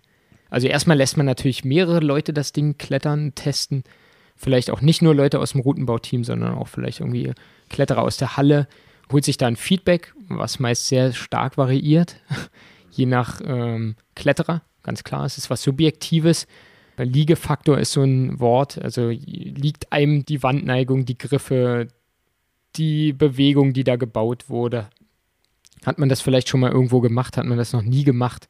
Ist man zum ersten Mal klettern oder ist man irgendwie ein Crack? Also variiert sehr, sehr, sehr stark. Ähm, innerhalb des Routenbauteams auch schon und man muss es grob eingrenzen, denke ich, weil es soll ein Anhaltspunkt sein, ob man irgendwie da einen Auftrag in dem Boulder hat oder nicht vielleicht. Also ein kleiner äh, Wink sein, hier probier doch mal, probier mich mal, ich bin Mhm. nicht zu schwer oder ich könnte eine Herausforderung für dich darstellen. Ob das dann im Einzelfall immer der, der Fall ist, ja, sollte man immer nicht so ernst nehmen. Also ich sage immer, wir bewerten das in fünf Minuten, wenn ihr euch dann acht Wochen lang da äh, irgendwie zerreißt, wie schwer das nun ist, ist das euch überlassen, aber am Ende wird es nach acht Wochen wieder rausgebaut und dann kommt die nächste Herausforderung. Ist ein Anhaltspunkt, ist eine grobe Einschätzung, ob das was für jemanden ist. Wir haben auch Abstand genommen, exakte Zahlen zu vergeben, sondern eher die Kletterer in, in, in Gruppen quasi zu sehen. Also das ist eher was quasi, wenn ich mich im Schwierigkeitsbereich so und so bewege, dann habe ich Fähigkeiten in die Richtung oder bin erst seit zwei Jahren dabei oder was auch immer. Also mehr so die, die Kletterergruppe zu betrachten, wenn es um Schwierigkeiten geht, als irgendeine Zahl auszuwerfen Mhm. anhand unseres eigenen Empfindens in der Route. Klar. Mhm. Also irgendwann ist, ist alles gleich leicht oder gleich schwer Mhm. oder verschwimmt miteinander. Der eine sagt so, der andere so. Also Mhm. ja, alles nicht so ernst nehmen, denke ich, in der Halle. Das ist ja auch je nach, nach Halle ganz unterschiedlich ne, mit den Schwierigkeiten. Das ist ja auch so als Gastschrauber quasi ein bisschen schwierig, wenn man irgendwo ankommt und da gibt es so eine gewisse, eine bestimmte Schwierigkeitsskala, die man gar nicht kennt. Idealerweise klettert man ein bisschen von dem, was es schon an der Mhm. Wand hängt und damit man so ein bisschen so ein Gefühl bekommt, okay, wie sind so die, die Schwierigkeiten, was gibt es so ungefähr. Das versuche ich zumindest immer zu machen. Was es auch so einen Unterschied gibt, ist, ähm, es gibt das sogenannte Farbensystem, das quasi die Farben von Nenngriffen die Schwierigkeit vorgeben. Das hat man lange gemacht. Und inzwischen gibt es auch das Zettelsystem. Das setzt sich jetzt immer mehr durch und durch. Das heißt, äh, man schraubt einen Buller in irgendeine Grifffarbe. Mhm und dann geht man den, die Schwierigkeit quasi. Das hat ganz viele Vorteile. Zum einen für uns als Schrauber, äh, wir können uns quasi austoben mit den Griffen, äh, die es gibt, an der Wand, die es gibt. Aber man kann letztendlich die Griffe, die da sind, am besten ausnutzen. Da weiß ich, okay, an der Wand kann ich genau diesen Griffset äh, benutzen für die Schwierigkeit und da muss ich mich nicht an der Farbe festlegen mhm. ne, von den Griffen. Mhm. Da muss ich nur diesen Zettel reintun. Die Schwierigkeiten können angepasst werden. Das machen, glaube ich, weiß nicht, nicht viele Hallen, aber ich kenne ein paar Hallen, die, die das auch anpassen. Also wenn sich äh, herausstellt, dass ein Boulder doch viel einfacher war als gedacht, dann werden halt die, die Zettel getauscht, dann ärgert ja, vielleicht jemand. Oder ein Boulder ist doch irgendwie viel schwerer, als man gedacht hat und dann tauscht man die Zettel um. Das ist äh, ein großen Vorteil von Zettelsystem. Ja, ja wir, wir, haben das ja jetzt auch in Berlin gehabt, glaube ich, im, ja. im Südblock irgendwie und im Ostblock. Mhm. Ostblock ähm, ja. Dass, dass es geändert wurde auf dieses Zettelsystem, wo mhm. dann Leute das aber auch doof finden. mhm. Was ich dann Klar. so interessant finde, weil für mich fühlt es sich ja dann auch als Boulderer vielfältiger an eigentlich. Immer, genau, weil plötzlich klettert man an allen Griffen, die es in der Halle gibt. Ja. In, weil man kann plötzlich jeden Griff für jede Schwierigkeit letztendlich plötzlich verwenden als vorher war es quasi sehr vorgegeben. Ja, Veränderung ist für manche immer schwierig. Ähm, mhm. Ist einfach eine Umgewöhnung, denke ich, ja. wenn man jetzt dran gewöhnt war, man geht in die Halle, guckt einmal rum im Kreis und weiß so, ah ja, okay, das, die Boulder, ja. da gehe ich mal ran. Ja. Jetzt muss man halt eben ein bisschen näher rangehen, um dann diese Zettel zu erkennen. Kann aber auch ganz interessant sein. Man kommt in, in die Halle, ein neu geschraubter Bereich ist da und man guckt erstmal von weiter weg die Linien sich wirklich wieder an und nicht nur irgendwie die einzelnen Linien, die man äh, irgendwie auch schaffen kann, vielleicht, mhm. sondern alles mal insgesamt, kriegt ein bisschen freieren Blick und wird immer wieder vielleicht auch überrascht. Oh, plötzlich sind die Griffe irgendwie äh, in einem Schwierigkeitsbereich, den ich schaffen kann. Mhm. Die waren vorher immer nur für mich un un unkletterbar und genauso andersrum. Okay. Man denkt, oh, da würde ich gerne mal hochklettern und dann ja. ist es aber zu herausfordernd. Mhm. Was auch super spannend ist, das gibt es in so einen großen Hallen, ist so eine, eine, eine Wand, die ohne Zettel quasi. Also da sind die Buller und mhm. da, da steht nirgendwo, wie schwer die Buller mhm. sind. Einfach nur ran. Ja. Einfach nur die mhm. Buller da und ähm, das finde ich eigentlich, also es gibt auch so diese sogenannte Joker-Farbe, dass man einfach irgendwas schraubt, ohne genau. genau zu sagen, was das ist. Davon gibt es quasi Hallen, ist eine ganze Wand voller Joker. Das ist ja auch super spannend. Viele mögen das nicht, weil sie sich nicht trauen, irgendwie irgendwas zu probieren, was sie nicht wissen, wie schwer das ist. Mhm. Ich glaube, was super spannend ist, bestimmte Leute probieren wirklich nur eine Farbe und gehen selten über diese Farbe hinaus, egal wie der Boulder aussieht. Wenn sie äh, einen schwarzen Zettel daran sehen, dann, fassen, dann sehen sie sich das nicht mal an. Und interessanterweise, wenn man diesen Zellen, genau den Zellenboulder, hm. da habe ich schon mal ein Experiment gemacht, wenn du den genauen Zellenboulder mal die, die Zettel tauscht, dann habe ich mal für einen Tag mal die Zettel so Spaß. Ja, ein bisschen. Ich habe mit einem Chefschrauber darüber geredet. Und habe gesagt, pass auf, wir machen das jetzt so eine Stunde und gucken wir, was passiert. Und da gehen deutlich mehr Leute an Buller dran, wenn du einfach einen leichteren Grad in Buller gibst. Mhm. Wenn die Buller gar keine Zettel gehen hätten, dann ähm, müsste man am Ende halt jeden Boulder probieren, um zu gucken, ob das für einen was ja. ist oder nicht. Ja, bei ja. 300 Bouldern in der Halle, ähm, na, ist jede Menge halt dann zu probieren. Deswegen, also ich denke, eine, einen kleinen Hinweis ab und zu geben ist schon, ist schon, kommt schon gut an. Gerade auch, wenn man, denke ich, das erste Mal in so einer Halle ist ist man sehr, sehr verloren. Also mhm. so schon, man ist überwältigt von, mhm. was da überhaupt abgeht. Und dann, wenn man dann alles probieren müsste, und dann wäre es schon auch ein sehr frustrierendes Erlebnis vielleicht so ist, kriegt man einen kleinen Hinweis, ey, probier doch einfach die. Ja. Die haben wir extra für euch konzipiert, da sollte was dabei sein. Aber trotzdem ein kleines Experiment. Äh, klingt ja. auf jeden Fall witzig, klingt spannend. Martin. ähm, zwei Farben, weiß und schwarz. Wie oft passiert es eigentlich, dass man im Nachhinein nochmal was verändert am Boulder? Was meinst du mit Nachhinein? Im Nachhinein auch vielleicht Tage später noch. Tage später bin ich nicht, nicht so ein großer Freund, außer, also für mich spricht eigentlich fast dafür nur, wenn eine Gefahr ausgeht. Also wenn man eben übersehen hat, dass man über einem großen Griff oder einem großen Volumen, einer großen Struktur klettert, mhm. sofort, klar, Gefahr im Verzöger einfach oder muss geändert werden. Ähm, ja, auch zu hohe Topgriffe, ähm, keine Frage.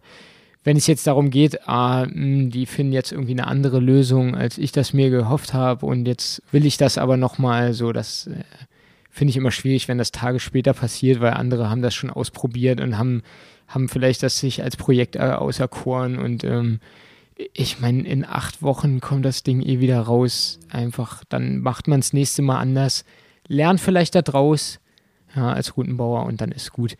Was klar. immer ein Thema, man kann die gerne, äh, die Zettel, darüber kann man diskutieren, man kann die Zettel ja tauschen, was Martin meinte, wenn es dieses System gibt.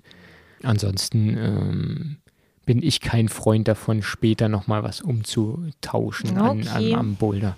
Ähm, dann würde ich zum, äh, ja, zum Schluss so langsam, wir reden schon extrem lange, Leute, zum Schluss mal ähm, noch das Thema, ja, eure Gesundheit, eure Fitness quasi ansprechen, weil es ist ein Und harter. Was? Und so es gibt keine Gesundheit. Nee, es ist ein echt harter die, Job, den ihr macht. Ich glaube, das, das kann man sich so halbwegs vorstellen, aber vielleicht nicht ganz, wenn man es nicht schon mal selber gemacht hat. Was tut ihr für euch, damit ihr in eurem Job gesund bleibt eigentlich? Ja, ist schwer zu sagen. Also wenn ich Zeit habe, also Zeit haben heißt es, wenn ich irgendwie in einer Woche vielleicht nur einmal oder zweimal schraube, dann weiß ich, okay, dann kann ich nach dem Schrauben auch mal trainieren und am nächsten Tag muss ich vielleicht nicht unbedingt schrauben, aber wenn ich am nächsten Tag schrauben, also mich ein bisschen so, dann versuche ich so schon zu trainieren, weil ich glaube, je fitter man ist, desto besser man durch die ganzen Schraubertage durchkommt. Mhm. Und dann gibt es, also ich versuche mich viel zu dehnen, soweit das geht, nach dem Schrauben. Das ist etwas, was ich so in der letzten Zeit viel gelernt habe. Mhm so Blackroll, da gibt's, äh, machen ganz viele Leute machen Blackroll. Ich habe mir jetzt auch eine gekauft, das finde ich tatsächlich ziemlich cool. Ne, habe ich immer eine dabei in meiner Tasche, so eine kleine. Mhm. Ja, und dann irgendwann ist man tatsächlich auch kaputt, ne? Auf jeden Fall, ja. Gerade wenn man zu wenig Ruhephasen vielleicht einplant. Mhm. Also ich denke, es ist ein Job, den kann man nicht fünf Tage die Woche machen. Mhm. Also ich glaube, das ist zu heftig einfach. Das heißt, man muss genügend Ruhetage einplanen auch. Also und wie Martin schon sagt, eine, eine körperliche Fitness ist, ist Voraussetzung. Also mhm. man sind sehr anstrengende Tage eben äh, für den Körper und für, für den Kopf. Da muss man eben entspannen dazwischen und vielleicht, wenn die Zeit da ist, auch trainieren tatsächlich, dass man körperlich mhm. fit ist. Also einfach. Mhm. Auch so eine Haut zum Beispiel geht so viel Haut verloren beim Schrauben. Man muss sich so vorstellen, dass man einen Boulder dann x-mal Provet und, mhm. äh, und das geht auch viel auf die Haut auch. Und dann irgendwann hat man keine Haut mehr. Mhm. Ja, Haut, Haut ist ein sehr großes Thema. Mhm. Ja, ja. glaube ich. Ähm, was ich äh, ganz am Anfang eigentlich schon mal hätte fragen müssen, als ihr erzählt habt, wie euer Schrauberalltag so aussieht. Aber jetzt muss ich es doch, doch noch zum, zum Ende reinpacken. Kann man vom Schrauber sein heutzutage schon wirklich richtig komplett leben? Machen wir ja auch. Es gibt, es gibt in Deutschland und ich denke auch äh, weltweit äh, Menschen, die davon leben, eben, mhm. die rumfahren oder auch mhm. fest in Hallen angestellt sind zum mhm. Schrauben, was eben ein fester Teil dieser ganzen Kletterhallenkultur mittlerweile ist. Und es gibt Leute, die machen das hauptberuflich. Man kann davon leben, ja. Also das ist so aber auch. Ihr beide im Prinzip das so wie wir beide so wie das wir machen. Beide. Entweder ist man selbstständig mhm. und, und schreibt Rechnungen an Hallen, in die man eingeladen wird, mhm. an Wettkämpfe, an die, für die man schraubt, oder man ist in einer Halle angestellt wird dann da bezahlt. Ähm, ja, es ist eben ein wichtiger Teil für eine Kletterhalle, für eine Boulderhalle. Also das wird immer mehr auch anerkannt, dass das ein wichtiger Job ist, der da getan wird, denn man kriegt das ja mit, die Kunden kommen gerne wieder, wenn da regelmäßig Arbeit und Energie in diese Boulder gesteckt wird. Ja, also wenn die Boulder cool sind, dann kommen die Leute auch gerne wieder. Und dass das ein richtiger Job ist, äh, wird eben immer mehr auch auch mit solchen Anstellungen und Einladungen für Gastschrauber, professionelle Gastschrauber eben mhm. honoriert. Ja. Mhm. Wir erleben da tatsächlich, glaube ich, gerade so eine sehr spannende Zeit. Also ich glaube vor, ich hätte mir nie vorstellen können, dass ich äh, mhm. dass ich davon leben will. Ja. Ähm, also die einzige Möglichkeit, die es für uns damals gab, war dann halt irgendwie als Profi-Kletterer zu leben. Ne? Also Schrauber, das ist etwas, was erst so innerhalb der letzten fünf Jahre oder so sich da so richtig ähm, so entwickelt hat. Ja. So hat entwickelt hat, wie das, das ist so jetzt. Halt, die, ja. die, die Hallen werden immer größer, man braucht Leute, die einfach, also es wird oftmals geschraubt, also früher hat man einmal im Jahr umgeschraubt, ne? die Griffe gingen einfach immer an die Wand und dass man, dass man jede Woche umschraubt, das kann man sich gar nicht mehr vorstellen. Es gibt Hallen, die viermal die Woche umschrauben, fünfmal mhm. die Woche schrauben.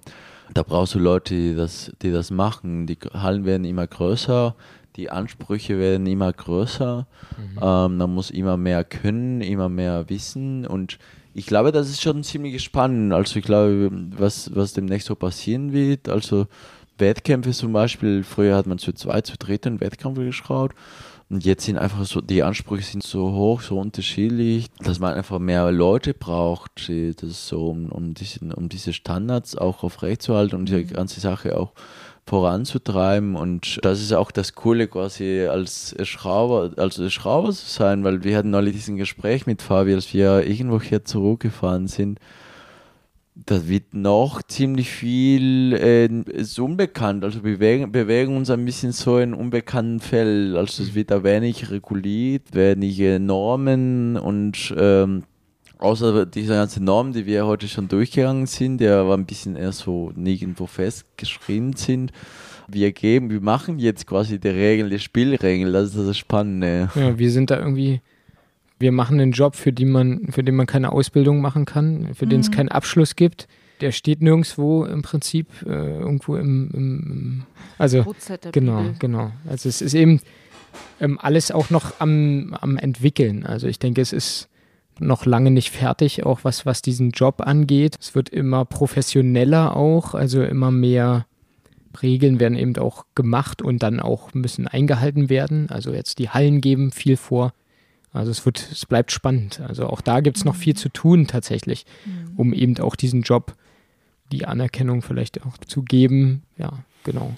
Es ist noch äh, so viel offen. Also Hallen, ich glaube, in der Zukunft wird sich das Ganze so, glaube ich, so entwickeln, dass es Hallen geben wird, die eher nur eher so für Anfänger gehen wird, Hallen, die eher nur für Profis oder Leute, die nur Parcours, neues New School machen wollen oder Leute, die nur hm. Old School machen mhm. wollen. Gibt es jetzt schon so, dass, dass man das schon die Tendenz Noch nicht merkt? so krass, glaube ich. Ähm, ich glaube, je nachdem, mhm. wer wo schraut, aber so, dass es explizit so ist, gibt es noch nicht. Aber ich kann mir vorstellen, dass es irgendwann in die Richtung gehen könnte, mhm. möglicherweise. Könnte. Ja, eine so. Richtung habe ich auch schon. Hm. Das ist aber alles ist noch offen. Das ist alles noch so ein, ein, und das ist so schnell auch immer mehr Leute, mehr so einen krassen Boom und äh, ja, das liegt letztendlich in unserer Hand, ähm, was damit passieren wird. Mhm. Das ja. gestalten, ja. Mhm. Okay.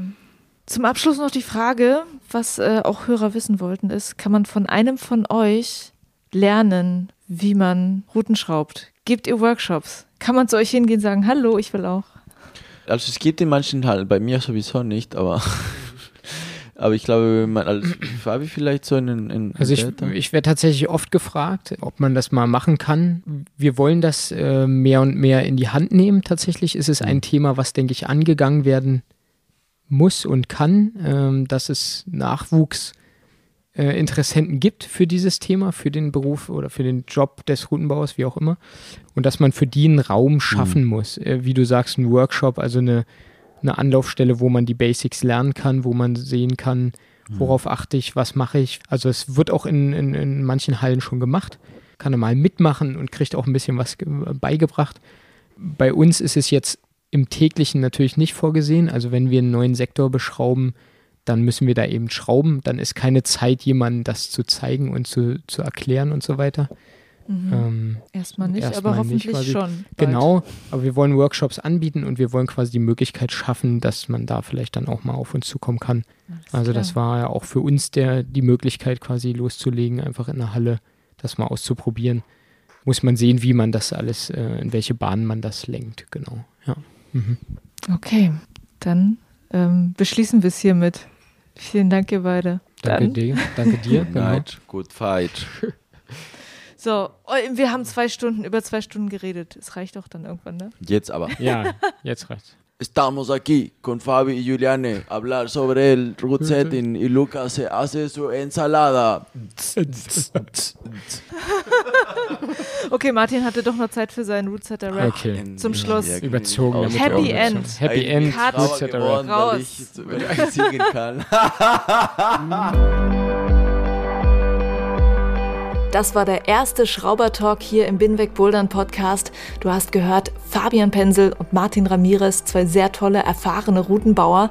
Schau dir einfach mal an, wie ihre Routen aussehen. Ich verlinke dir ihre Social Media Profile natürlich in den Show Notes. Vielen Dank euch fürs Zuhören und freut euch auf die nächste Folge mit ganz viel Wissen übers Routenschrauben. Die wird dann heißen Schrauben für alle. Und da geht es dann darum, wie Routenbauer arbeiten und wie sie es schaffen, für alle Fähigkeiten und Körpergrößen zu schrauben. Bis dahin, Juliane mein Name und ich bin wegbouldern.